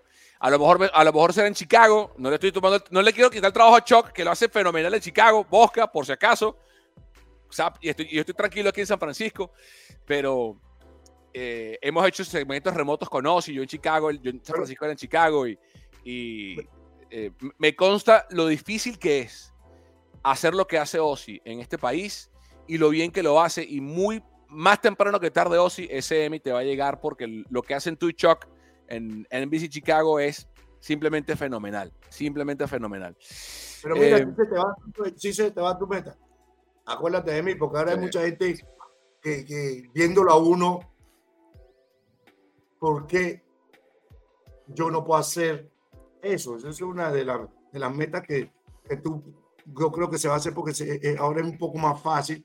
Ya los peloteros no tienen miedo escénico, ya los peloteros se preparan muy bien, no todo, pero muy bien para el momento de entrevistas, de hablar con la prensa aparte. Es mucho mejor que, era antes, mucho mejor, porque antes el miedo escénico, el miedo de, de hablar mal inglés. Eso, eso. Te paraba, te paraba muchas cosas. Entonces, eh, eh, eh, los peloteros se están preparando mucho más, lo preparan mejor y yo creo que sí, porque de, de pelota sabes, eso es con lo que decía mi hijo, eh, gallo, tú hablas de pelota en otro idioma, más nada. Entonces, sí se te va, sí, se, sí, eso yo creo que bastante rápido para hacer eso porque ya luego la ha cambiado, el mundo en, los Estados Unidos ha cambiado y ahorita los latinos estamos de moda, papá. Pero tiene que, pero si no se viste así, no quiero trabajar con nadie. Tiene que vestirse bien así. Ah, no, no, no, yo digo, oye, yo, yo puedo hablar, yo puedo decir lo que era, pero bien metido tengo que estar. no, pero eh, es como el golf. Yo en el golf, yo entro a jugar golf y todo el mundo cree, compadre, te va a tirar 70. Mira, pero, te, mira, pero ¿te viste tú o te viste Ivy? ¿Quién te viste? Ivy, para que sepa, eh, la gente en Venezuela, en Estados Unidos no cree. No, no, pues ella me dice, mira, ponte, pues me quiero ponerte traje, ¿qué zapato me pongo? Tal, tal, tal. Pero el problema es, tú no me te vestió a mí en el béisbol aquí, parece un mamarracho, ser un jugador de, de bola criolla, borracho de un pueblo. La camisa por fuera, el pantalón grande, si yo gano, no me cambio la misma ropa, me pongo la misma ropa para que la gente sepa. Si yo gano, así siete días la misma ropa y tanto escupí, tabaco, y yo salgo, el pantalón ya no es blanco, es gris. Y, pero en televisión, no, papá, hay que tirar, hay que, hay que tirar tela. Mira, mira, mira, míralo, míralo, míralo. Mira el saco, mira el, míralo, míralo, míralo, mira el saco. déjame la chiva, como está más negrita que ahora, gracias a Gravy Vázquez que me trajo para acá. mira, mira, mira. No, el hombre se pone la ropa el 31 todo el tiempo. mira, no, va a ser increíble. No, no, mira, mucha calidad. Mira esa corbata por mucha calidad, mucha calidad. Tú eres, closet, tú el closet mío y tú crees que es closet de otra persona porque. Mira, mira, mira, mira, mira ese saco, mira ese saco. Mucha calidad, papá, mucha calidad. Pero mira, yo siempre he dicho una palabra, aquí engaña el pueblo. mira, para ellos, eh, eh, Rubén te ha llamado, Rubén Blas te ha llamado a felicitarte. Para terminar. Habló con Ivy, estaba en Dallas haciendo unas cosas y él quería ir a Miami cuando estaba, eh, fuéramos jugar contra Panamá. Pero él no tiene muchas cositas como Miami, ¿sabes? Y la gente tiene un tipo muy, muy tranquilo, ese no le gusta el regular de la gente y la vaina. Pero sí, no, claro. Ah, se siente más orgulloso que uno que Rubén, Tito, mi compadre Marquiñones, Muy Allende, Mark, Mark Anthony, todo lo que, todo lo que, y yo creo que el abrazo más grande me lo dio Isturi, venezolano, uno de los cantantes, Marshall Isturi. Y, y, no, la relación que yo tengo con ellos es muy buena, muy bonita. Gilberto Santa Rosa justamente me llamó y un hijo, creo que se va a presentar en Miami, él cree que está en Miami. La semana que viene, creo, o, este, o esta semana o mañana. Víctor Manuel. Y me dice, le ganaste a mi país. Yo te gané a tu país, pendejo, perdí. El único juego que yo perdí fue contra Puerto Rico. Entonces yo, como que le ganaste a tu país? Y dice, bueno, no, no, no, no, no, no, lado. Pero no, no, yo tengo esa relación con los aceros muy buena, gracias a Dios. Pero ellos se sienten orgullosos y lo, juntamente, lo mismo dominicano, ¿eh? Cuando aterrizamos en Dominicana, creo que fue en Punta Cana, que yo sé, primero que vengo caminando, la gente que nos está recibiendo, felicitándonos. Pero por, no sé si porque no eran fanáticos del Licey, pero wow, qué trabajo tan bueno, qué bonito. Ustedes se merecían ganar. O sea, ya era como que, coño, ganen ustedes, porque ya estamos nosotros cansados de ganar, puede ser. Pero es bonito cuando otro país piensa de esa manera de ti. Y, yo siempre he dicho que la gente, yo le digo ahí, y bueno, para Venezuela yo sí, son dos cosas en el mundo del béisbol. Hay mucha gente que me tiene arrechera sin necesidad, y esa gente que me tiene arrechera estaba loco que yo perdiera. Digo yo que es un 92% de los que me tenían arrechera que estaban locos que nosotros peleamos, especialmente si estaba Gravy metido, entonces une esa isla con Gravy. La rechera que me tienen a mí, la rechera que tienen a Gravy, ¿verdad? La rechera que le tienen a, a, a, los Alberto Díaz, a Ruperti, a no sé qué, al sol, a la luna, a lo que sea. Eh. Oye, pero ¿sabes qué es lo arrecho? Que la gente le tiene arrechera a la gente que ha tenido cosas buenas, que han hecho buenas. Nadie le tiene rechera a huevón. Nadie le tiene rechera a ningún huevón. Nadie. Nadie. Eso se le dio a Cuñas. Hace dos años, creo, no sé, no, yo estaba en Chicago. Que empezaron a pitarlo, hubo un problema con su familia en los estanes. No sé, no sé qué año fue, hace dos años o el año pasado. Y yo buscando el teléfono del chavo, pues no lo conocía, lo llegué a conocer ahorita en, Venezuela, la primera vez que lo veía. Y le dije, hijo, déjeme decir, no te conozco, si te importa este consejo, gánalo, si no, pues te voy a dar un consejo como admirador tuyo que te he visto jugando aquí en los Estados Unidos, le digo, hijo, en el mundo pitan a los pendejos. A los pendejos nadie le inventa la madre. A los pendejos nadie le para bola. Cuando tú eres alguien en la vida, Siempre va a haber alguien que te va a decir mal, que te va a pitar, que te va a tener envidia, muchas cosas que va a tener contra ti. Que si tú no estás fuerte y tienes un caparazón de dinosaurio encima, vas a ser infeliz. Porque la gente que ha tenido, ¿cómo se dice suceso en español? Dígame esa que come mierda. Éxito, éxito, éxito, éxito. Ahí va a decir, viste que es un come mierda, es de Guarena, y no sabe decir éxito en español. Bueno, a nadie en el mundo que tenga, tú no ves que el gordo y la flaca habla de pendejo, habla el que esté de moda, habla el que tiene dinero, habla el que sea famoso. Más nada, lo, lo, todos los que tienen programa en I, todos los que tienen programa de, hablan, no hablan de un pendejo que, que, que estaba tirando, tomando mango en Guarena, cargando agua en, en no, hablan de la gente que tiene éxito. Y el éxito es para, la, para, para ayuda de los demás. Porque todo el mundo quiere hablar conmigo en Venezuela y yo he hablado nada más con ustedes porque tuve éxito. ¿Verdad? Pero como cuando no tenía el éxito que tuve este año, también hablaban mal de mí, me hicieron peste, me dijeron de todo. Pero yo, yo como estoy acostumbrado a eso, sé cómo llevar el éxito. Yo sé dónde te conocen. Yo estoy en sitios que no me conocen y para mí mejor. Y hay sitios que, coño, por lo menos yo entré a echar a llave hace dos días que fui a la tumba de un amigo de nosotros que se nos mató el chino. En, la Serie del Caribe, yo fui a la tumba del personal y fui a ver a su... Y eso no va, no porque fui yo, voy a taparle el dolor a su madre, no, sino que yo me sentía como responsable que si esto es así, si esto es familia, lo peor, lo, lo menos que yo puedo hacer es conocer a su familia y, darle el apoyo y que uno está ahí para ellos. Y decir, señora, no se preocupe, los tiburones de la Guaira vamos a tratar de, de, de lograr que usted no pierde ese huequito. Ya, usted va, yo mi esposa le va a dar un abrazo y va a, quitarle el, dolor que usted tiene por dentro, pues se muerte su hijo. No, pero si va a comer, entramos a un sitio, el Castillo de Oro, creo que se llama, un tremendo restaurante. ¡Wow! Y en lo que hoy entré, me han dado una, una ovación tan grande que a mí me dio como vergüenza. La gente parada aplaudiéndome y yo me puse como un mongólico así, atrás como escondido. Me dio vergüenza porque no soy de eso de, ah, levanta la mano, aquí estamos. Me senté y ve esto, se paró un señor y me felicitó y se tiró foto conmigo. X. Fui hace un par de días a un sitio y el tipo era uno de los militares más bravos que, que está en Venezuela, o que tiene uno de los carros más. Y me dice, ¿te acuerdas tú estabas en Sarayán, que yo no me acuerdo nunca la gente, pero su, su, su, su, manera de ser, su cara, sí, porque se paró, me felicitó. Lo hiciste, está en, el, en, tal sitio. Y esa, eso a él le dio más felicidad que yo lo fuera conocido en, en, en el restaurante.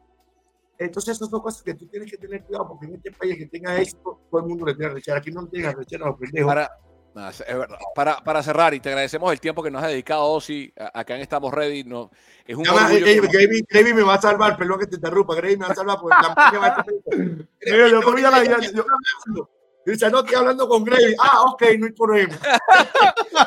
Mira, yo apenas se dio el título de la serie del Caribe, Osi, tuiteé que a ti hay que hacerte una estatua en el universitario, en el estadio también de, de Macuto. Macuto.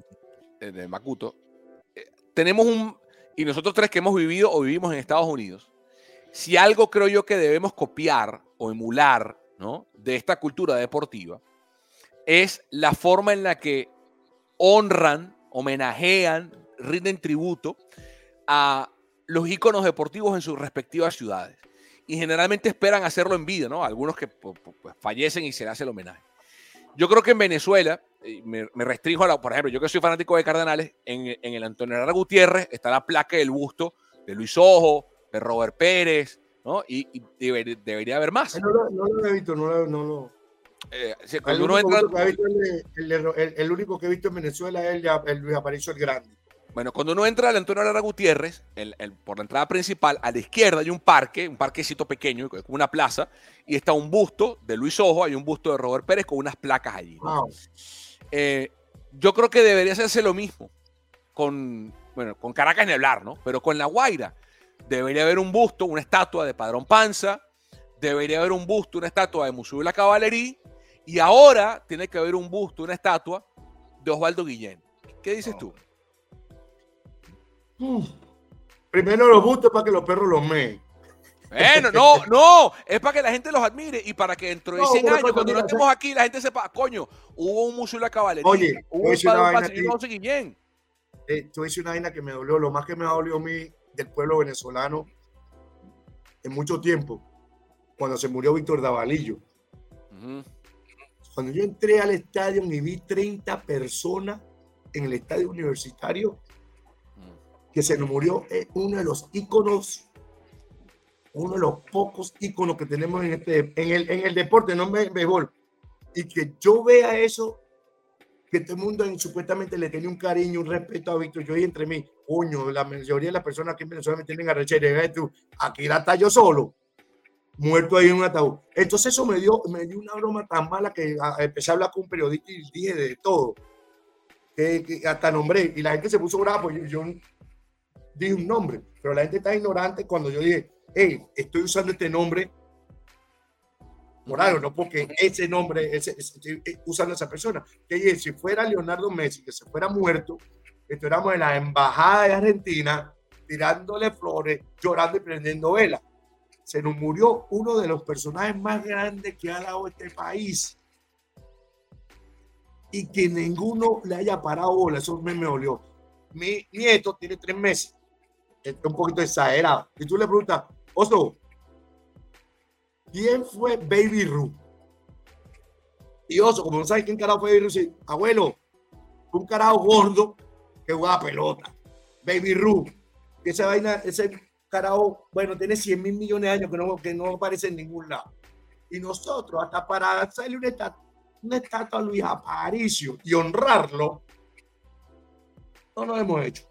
Se salieron el diamante negro. a César le tiene la, la, broma, pero tiene que estar en todas las todas las plazas de Venezuela, en todas, en todas. Ponerle para que la gente. Pero no, mira, aquí es, es, muy difícil la cosa porque, porque la gente que está de moda, ¿verdad? La gente que está de moda que lo. Pero aquí nosotros tenemos. Eso es lo que tú dices, tienes 100% de razón. De, para que la gente sepa quién fueron aquí, quiénes estuvieron aquí, quiénes fueron partícipes. Que no, ayer Gravy montó algo en, en, en, su Instagram, creo. No, no, en su Facebook. Yo no uso Instagram. No, Facebook, coño, pero estoy loco. En el. en el contacto de, en el contacto de sí, Grady, en el WhatsApp, en el, en el WhatsApp, que ah. tiene su, su número retirado en su escuela.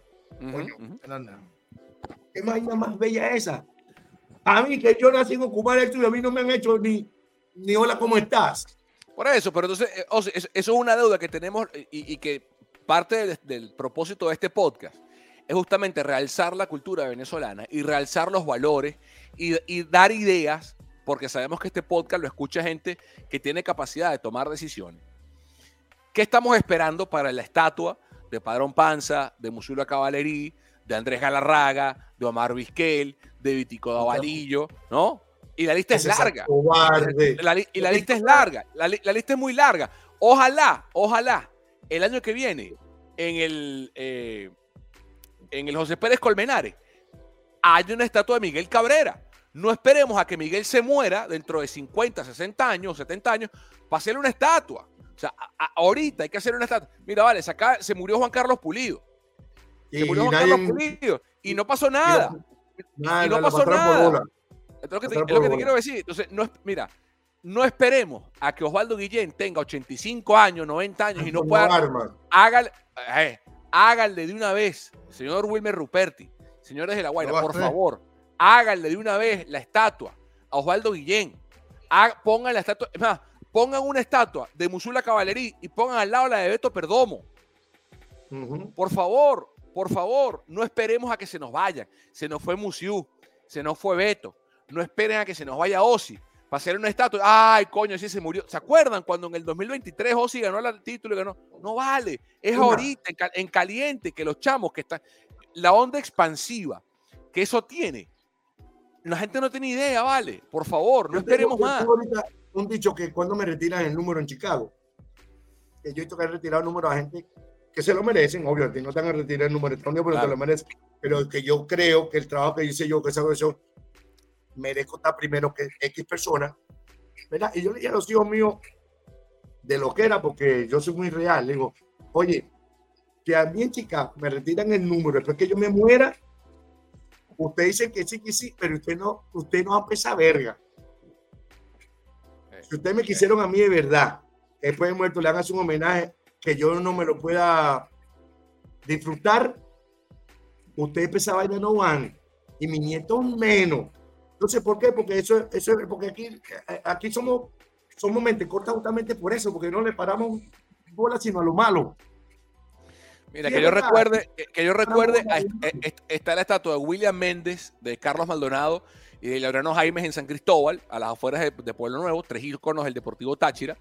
Sé que está la de Luis Aparicio en el, gran, el Grande, allá en Maracaibo.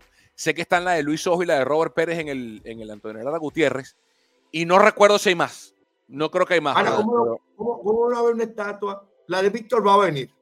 Porque me dieron, había hablando porquería y la gente del gobierno uh, mandaron un par de gente, sí, mira, no, sí, vamos a hacer una broma, Víctor, a Víctor se Santobar. Entonces, en los estadios mismos hacer que la gente, wow, mira, hijo. Claro, vale. Este fue, este, por eso es que somos, somos corta porque nosotros mismos nos buscamos en mente corta. Nos metemos el pie.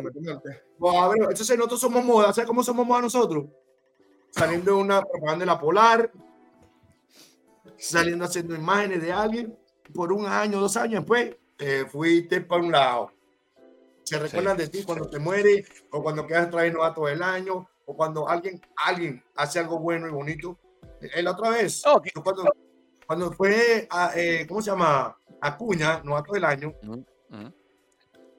yo propuse, coño, vamos a viajar a meto nos llamó Acuña para los tres novatos del año para el país estén juntos hasta que se nos muera Ujú.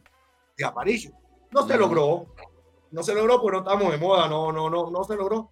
Pero yo siempre he dicho, yo soy, yo soy uno de los pocos, bueno, porque el apareció de esa manera, que cuando yo voy al crecimiento yo visito a Luis. Mm. Y este año yo lo iba a visitar y no, no se pudo porque Acuña quería ir, pero Acuña no fue para el viaje.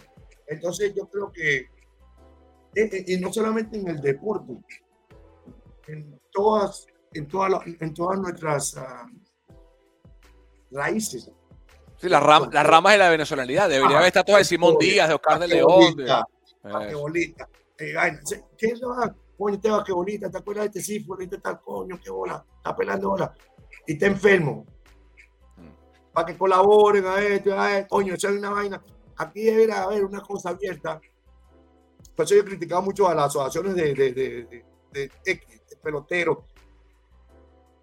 Como tú dijiste ahorita, se murió este muchacho y, y la asociación de peloteros nunca se apareció, nadie tenía real. Aquí hicimos, mira, te moriste, chavo pecado y te fuiste. Un, un chavo que ha dado tanto por, yo tanto por nuestro país. Sí. Y se- aquí se han muerto muchos peloteros que ni siquiera le pudieron dar trabajo, que al menos que no se muera, que Dios lo cuide, su, su, se nombre. Se murió Café. Y nadie puso café como. ¿Se recuerda el café cuando la guardia empezó a jugar y queda campeón? Entonces, coño, yo creo que Ángel Bravo. Es un caballo. Oh, sí, pero-. Oh, sí, pero no te vayas tan, no te vayas tan lejos. Se murió Simón Díaz, ¿vale? Sí, nadie sabe qué fue. ¿Sabes que yo critiqué más? En, en- en- en- y, y bueno, lo he criticado mucho y yo sé que yo apuestando la puesto, pero la gente le duele cuando dice la verdad en la cara.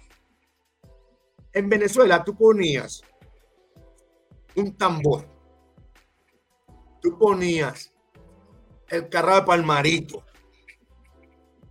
y la gente, coño, ¿qué va a echar a perder la fiesta? Ya la cagaron. ¿Quiere que no vayamos? No vamos. Pero yo fui a Miami y todo el mundo cantando las canciones de tambores, la, la, la, toda la, lo- música llanera, se vienen para acá y no los oyen, no los apoyan, no hacen nada. Entonces, nada, chicos, entonces estamos, estamos locos, todos para el carajo. Estamos locos. Yo Lo tengo, que yo no- tengo música llanera, y lo digo pues yo tengo música llanera de hace años de Juan Vicente Torreal en mi, en mi, en mi iPad Wow. de Juan Vicente. Y, yo, y yo me oigo y la gente cree que esa es mentira, mentira, pendejo. Yo nací en el Tour, me crié en Miranda. Una tener música esa gente de, de, de un 2, 3 y fuera. Cuando canta el texto, tomo, yo no sé lo que le da. Yo, ponía esa- yo la pongo ahorita, eh, ¿para qué esa vaina, weón? Que tú nunca has ido a Daddy Yankee, tú nunca has ido a Maluma. ¿Qué carajo es eso, compadre? Con respeto a ellos, ¿eh? Con respeto a Pero que artistas Que se, puede, grandes. que se puede escuchar, pero escúchalo tú primero, pues, obviamente. Sí, entonces digo, Claro. entonces, el mejor del mundo, que lo respeto y le tengo envidia, todo, eh, Bad Bunny. No sabe ni qué carajo, parece Ruperti, parece Ruperti cantando. Y le tengo envidia, le tengo envidia. Y quisiera ser ese tipo. Yo quisiera que sea por 10 minutos, no 10 minutos. Es un fenómeno un fenómeno. Lo mejor que ha dado Latinoamérica en los últimos 100 años ha sido Bunny. Y yo digo, ¿y qué carajo? Yo tengo esa vaina como 15 veces, poner atención porque lo he hecho con mi hijo Snake. Pero eso es lo que hay, esa es nuestra generación. Eh, Ahorita, o sea, tantas vainas buenas que han pasado por Venezuela que te lo digo y te lo repito, que nos acordamos de las vainas malas. Sí, sí. Oh, sí, te agradecemos el tiempo, te agradecemos por haber compartido con nosotros acá en el espacio casi dos horas. Eh, pusimos en pausa la última entrevista que hicimos fue hace casi un mes, y porque le dije a Grace, tenemos que esperar a Ozzy, tenemos que esperar a Ozzy. Y te lo puedes Grace, y lo fuimos corriendo. Mira, están en playoff, espérate, no lo vamos a empavar. Van para la final, espérate, no lo vamos a empavar. Van para hacer el Caribe, espérate, no lo vayamos a empavar. Esperemos que gane, porque va a ganar todo, y después que gane todo, lo traemos Qué fácil se dice. Bueno, pero, pero, pero te lo- es verdad. Oye, me gusta la gente con No. fe, me encanta esa vaina. Si él me dijo así, él me dijo así toda la semana. Me dijo, ya va, ya va, ya va. Le dije, Greve me decía, marico, pero tengo a Guillén. Espérate, no lo vamos a empavar, porque es lo que va a pasar. Si lo traemos al podcast y por mala suerte pierde la guaira, No, coño, ¿por qué joda, no- pa'l no me lleva podcast? pa' la casa, no me Lo lleva ma- empavamos, No. empavamos. Es, es como los toreros, por eso es que yo le digo a los muchachos, muchachos, no me dediquen toro a mí, este toro va por ti, y un, un, eh, un torero, me dedica un toro, y yo me arrecho, yo me estoy escondiendo, y el tipo buscándome, buscándome, hasta que dice, párate, párate, que es contigo. Y me dice, ah, y la única palabra que me dijo, para tener amigos como tú, no necesito otro. Y lo veo una vez al año, dos veces al año, tres veces al año. para, tener un amigo como tú, no necesito otro. Esto va por ti. Y yo sé cómo va a reaccionar con esta vaina. Y me dio la. agarré la vaina y dice así: ¡Ah, tía, soy loco! Gracias a Dios que te orió bien. Si te orea más, yo no puedo ni como por 10 días. por familia, le pero malo. Pero eh. así, hermano, mira. Y, y, la única que me decía todos los días: tú hagan esta vaina. Tú naciste enmantillado. Fue mi mujer. Y me dice, y ella, yo siempre tengo planes semanal. Si pasa esto, ¿qué pasa? Coño, no hable así y si pasa esto, se va a hacer esto, si pasa esto, se va a hacer esto. Me dice, y me dice, tú viniste para acá con una misión y hasta que no se cumple esa misión, no podemos dormir. eso es una cosa que yo llegaba, cuando llegaba, mañana hay que jugar contra esto, hay que ganar. No es porque iba a competir con un equipo, bueno, con todo el equipo que me decían, bueno, era, hay que ganar, hay que ganar. Y yo no transmitía eso a nadie. Claro. salía a mi casa, llegaba al estadio, yo, tú has pasado por más arrecho que esto. Mentira, eso es mentira. Yo una vez dice que yo iba para en Barquisimeto, íbamos para el último juego en el autobús, yo parecía el Papa. Pusieron, gracias a todos los policías, a todos los militares, a todos que nos pusieron el DIN, el DCL, a todos, no sé cómo se llama. Y yo parecía el Papa, le digo, mierda, loco, primera vez que me siento como el Papa, que se poco es policía por todos lados. Y me pregunto un hijo, Andes, Andes te sientes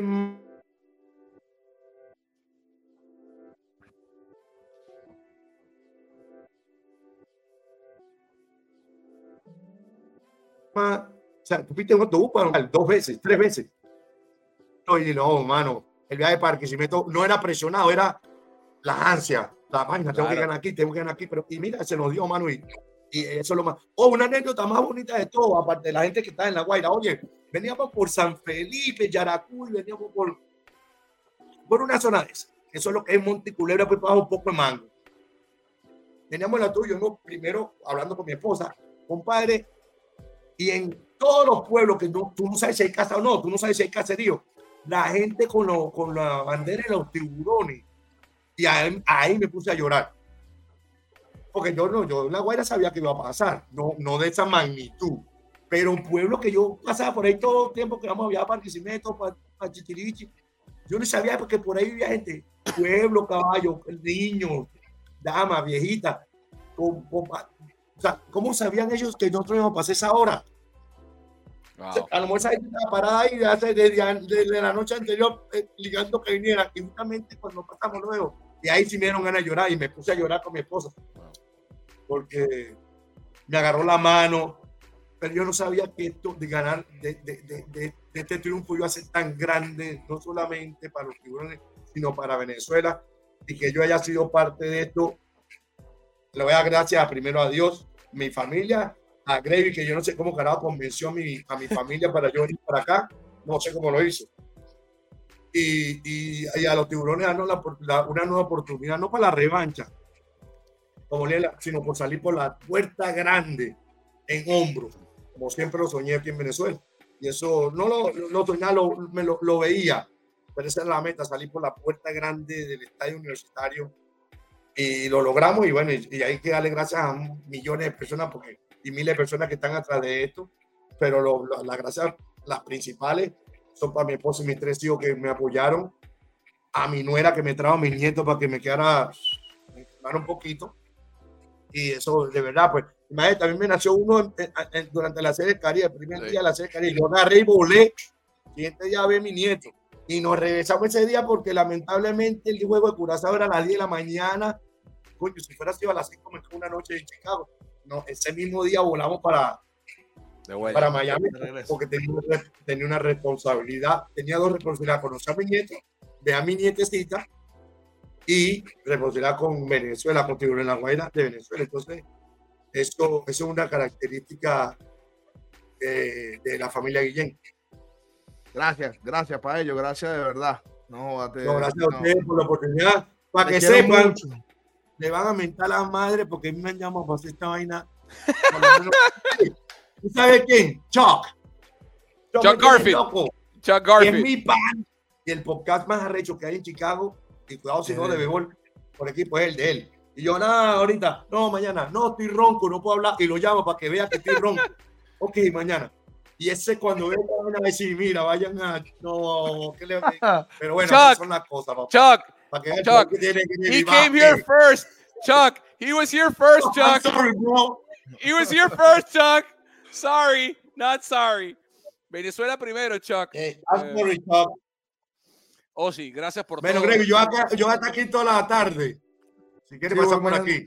Más tarde Mira. paso por allá, seguro. Oh, sí, Mañana, por- mañana, me voy pa' mi, mañana me voy para mi pueblo. Váyase, yo váyase, sé. váyase. Yo voy a ir. Yo voy a llamar. Ande. Bueno, abrazo, se le quiere. Gracias por el tiempo, gracias por lo que no, gracias. y gracias por lo que Gracias hiciste por la Venezuela y por la Guaira. Gracias, Osi. Gracias por la oportunidad. Se les quiere mucho y que Dios los bendiga y los cuide y que le dé lo que se merece. Amén. Te quiero. Osi Guillén. Ahora puedes llorar, llora, llora tranquilo, llora, llora, suéltate, suéltate de llorar. Marico, es demasiado caballo, weón. Es demasiado caballo. Tú tienes que estar con él. Él, él- él- tiene una vibra cuando hable a entrevistas, o, pero está con él de cerca y ve cómo él se manifiesta a nivel deportivo, cómo, cómo, cómo analiza. El, el tipo está, no en el, empieza el juego, el primer inning, ya el tipo está en el tercer inning. El tipo lleva la vida así, el tipo es muy astuto y tiene una vaina que es arrecho de medir. Es ganador, es ganador. Yo me acuerdo, weón, que la primera reunión en casa de Ruperti, el bicho le da la mesa y dice, "Eh, crujado mando yo. Y, nosotros necesitábamos ese liderazgo, porque el tipo, el tipo implanta respeto, los jugadores se paran firmes, ¿por qué? Porque el tipo tiene una carrera por delante, el amor pasará conmigo en el básquet, ¿me entiendes? Pero, pero lo que, y de verdad que hubo corazón guairita cuando yo lo escuché hablar, los últimos dos juegos de Ram Robin, el tipo dijo, hoy empezó la final, y empezó a hablar de la guerrilla, empe- empezó a hablar de, de cuando se ganó la Serie Mundial, empezó a hablar de que él no quería más, que se hablara de la guerrilla, que eso era pasado, que, él quería que hablaran de su equipo, de este equipo, de ustedes. Tanto así que Rocky, que, es un jugador joven todavía, se paró y dijo, tenemos que estar ahora en el VP, todo el mundo concentrado, ahí es donde vamos a campeón, o sea, que un jugador de ese calibre, en ese contexto, ¿sabes? Ta- Estaba Alcides, estaba, estaba, estaba el mismo Puy, estaban, ¿sabes? Caballos que, que, que pueden hablar, pues. El, Claro. el carajo, eh, Rocky fue el que habló y, y- y de ahí para abajo fue historia. El, el tipo lo iba a ganar todo. Y, y ligar con Ivy, su esposa. Eh, eh, tienen demasiada experiencia, tienen demasiada experiencia y, y- la familia, lo que es, o sea, si yo algo aprendí de todo esto, que es algo que yo voy a mejorar en mi carrera, en mi vida, es la familia. Tú tienes que, tú tienes que tener eso muy centrado, la familia. El tipo pone la familia primero. No, si, el, el tipo te- lo puede invitar quien sea. a- si no va mi familia, no voy. Si no va mi nieto, no va. Mira, el oso, el oso. ¿Tuviste el oso en, la- en en los press conference después de los juegos? Su nieta, eh, eh, la relación con sus hijos. Y mucha gente, mucha gente tiende a traspapelar eso, que él impone. No, no, no impone. Él, él simplemente ama a sus hijos, ama a su esposa, ama a su familia, él no impone, él quiere que su familia esté alrededor de él porque de eso se trata. ¿Y qué hizo de Tiburones de la Guaira? Estos nuevos Tiburones de la Guaira, una familia. Y, y para mí eso, eso me lo llevo para la tumba, como dice mi papá. ¿Va a repetir? Eh, bueno, yo, yo creo que es un tema que, que Le, va a le tomar unos pregunto, días. le pregunto a Gravis Vázquez, vicepresidente de La Guaira. Repite, Guillén. Él dijo que el tento acaba de decir en exclusivo en el podcast que él tiene la disposición y que él no tiene cara para decirle que no La Guaira. O sea, el No, vale, yo, lado de La Guaira, yo- ¿no? yo no creo que se, se- se tenga un problema para eso. No creo.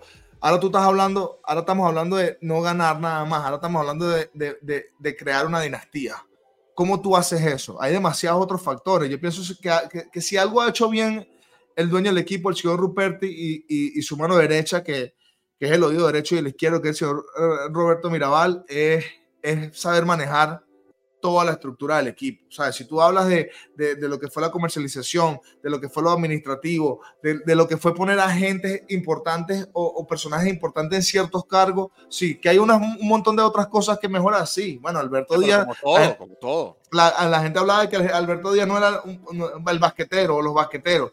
Alberto Díaz hizo un gran trabajo con el roster, conjuntamente con Luis Ojo, que es una, que es una figura que pesa. O sea, to- todo está puesto para que los tiburones de la Guaira no solo creen una dinastía, sino esa dinastía se ejecute por años, pero no es fácil. Y esto tiene que ser bajo la tutela de Osvaldo Guillén. ¿Por qué? Porque eh, es el tipo ganador, es el mejor manager para mí, en mi poco conocimiento, de, de, ahorita, hoy en día es el mejor manager venezolano que pueda eh, hacer un trabajo como el que hizo. Pero, ya va, es que, no, es que no, está diciendo nada descabellado. O sea, ¿cuántos managers venezolanos han dirigido en Grandes Ligas? Cuatro. ¿Cuántos de esos cuatro ganado la Serie Mundial? Uno. Y ese uno acaba de ser campeón en Venezuela en la Serie del Caribe. Entonces, a, nivel de, de accolades, de, títulos, ¿no? De carrera, Guillén es uno. Y después están los demás, ¿no? Estará Pedrique, ojalá lo que haga Carlos Mendoza en el equipo de, los Mets Y él dice que no. Y él dice que no, porque él, no te va a decir que sí, porque es un tema familiar. Pero para mí, debería, para mí, y con mucho respeto a, nuestro manager de la Vinotinto de béisbol, eh, que lo quiero mucho a, Omar López, y, lo respeto, y, es, un, tipazo. Eh, para mí hoy, eh, con el, bajo, la, bajo una buena estructura, el, el, el manager de, del equipo venezolano de béisbol tendría que ser Guillén, por el contexto, por todo lo que ha pasado ahorita y estamos viviendo un momentum importante a nivel de béisbol como venezolanos también. Y es, y es un tipo que, que, sabe las grandes ligas también y le dice cuatro vainas desde, desde el dueño del equipo a, con respeto y profesionalismo hasta, hasta los Chloe. El tipo, el tipo es lo mismo con todo el mundo. Él no va a tratar a Ruperti distinto como va a, tratar un Chloe. Y eso es lo que lo caracteriza a él. Hemos hecho un episodio histórico en Estamos Ready. La primera entrevista larga que da Osvaldo Guillén después de ganar la Serie del Caribe, después de ganar el título con el Tiburones de la Guaira, acá en Estamos Ready, temporada 2 tranquilo, ahora sí vamos a ir semanal. Ya estábamos esperando, y tú puedes darte eh, fe de eso, Gravy. Estábamos esperando, no queríamos seguir la entrevista de César con otra entrevista. Tenemos en pausa la de Guillén porque queremos esperar a que pasara lo que pasó. La serie del Caribe fue la semana pasada. Terminó la semana pasada y aquí estamos. Esta semana dándoles el Estamos Ready con Osvaldo Guillén. Y vienen más entrevistas exclusivas presentados por quién, Gravy Josué. Juegaenlinea.com. Juega en línea, el mejor sitio para apostar y divertirse en internet con las mejores cuotas, con la mejor forma para retirar tu dinero después de que ganes, con la mejor cantidad de apuestas, la mejor eh, plataforma digital del mundo, donde sea que nos estés viendo. Juega en línea, el sitio para jugar y divertirse en internet. Juega seguro, juega tranquilo, juega en línea. Nos vamos hasta la semana que viene con otro invitado especial y vamos con el doble formato. Vamos con formato invitados y formato debate, donde Graves y yo nos caeremos a golpe y yo lo llevaré a la escuela como todas las semanas con mis puntos de vista. Con mis puntos de vista. Viene la NBA, juego de estrellas de la NBA, vienen muchas cosas. Esto fue Estamos Ready. Hasta la semana que viene.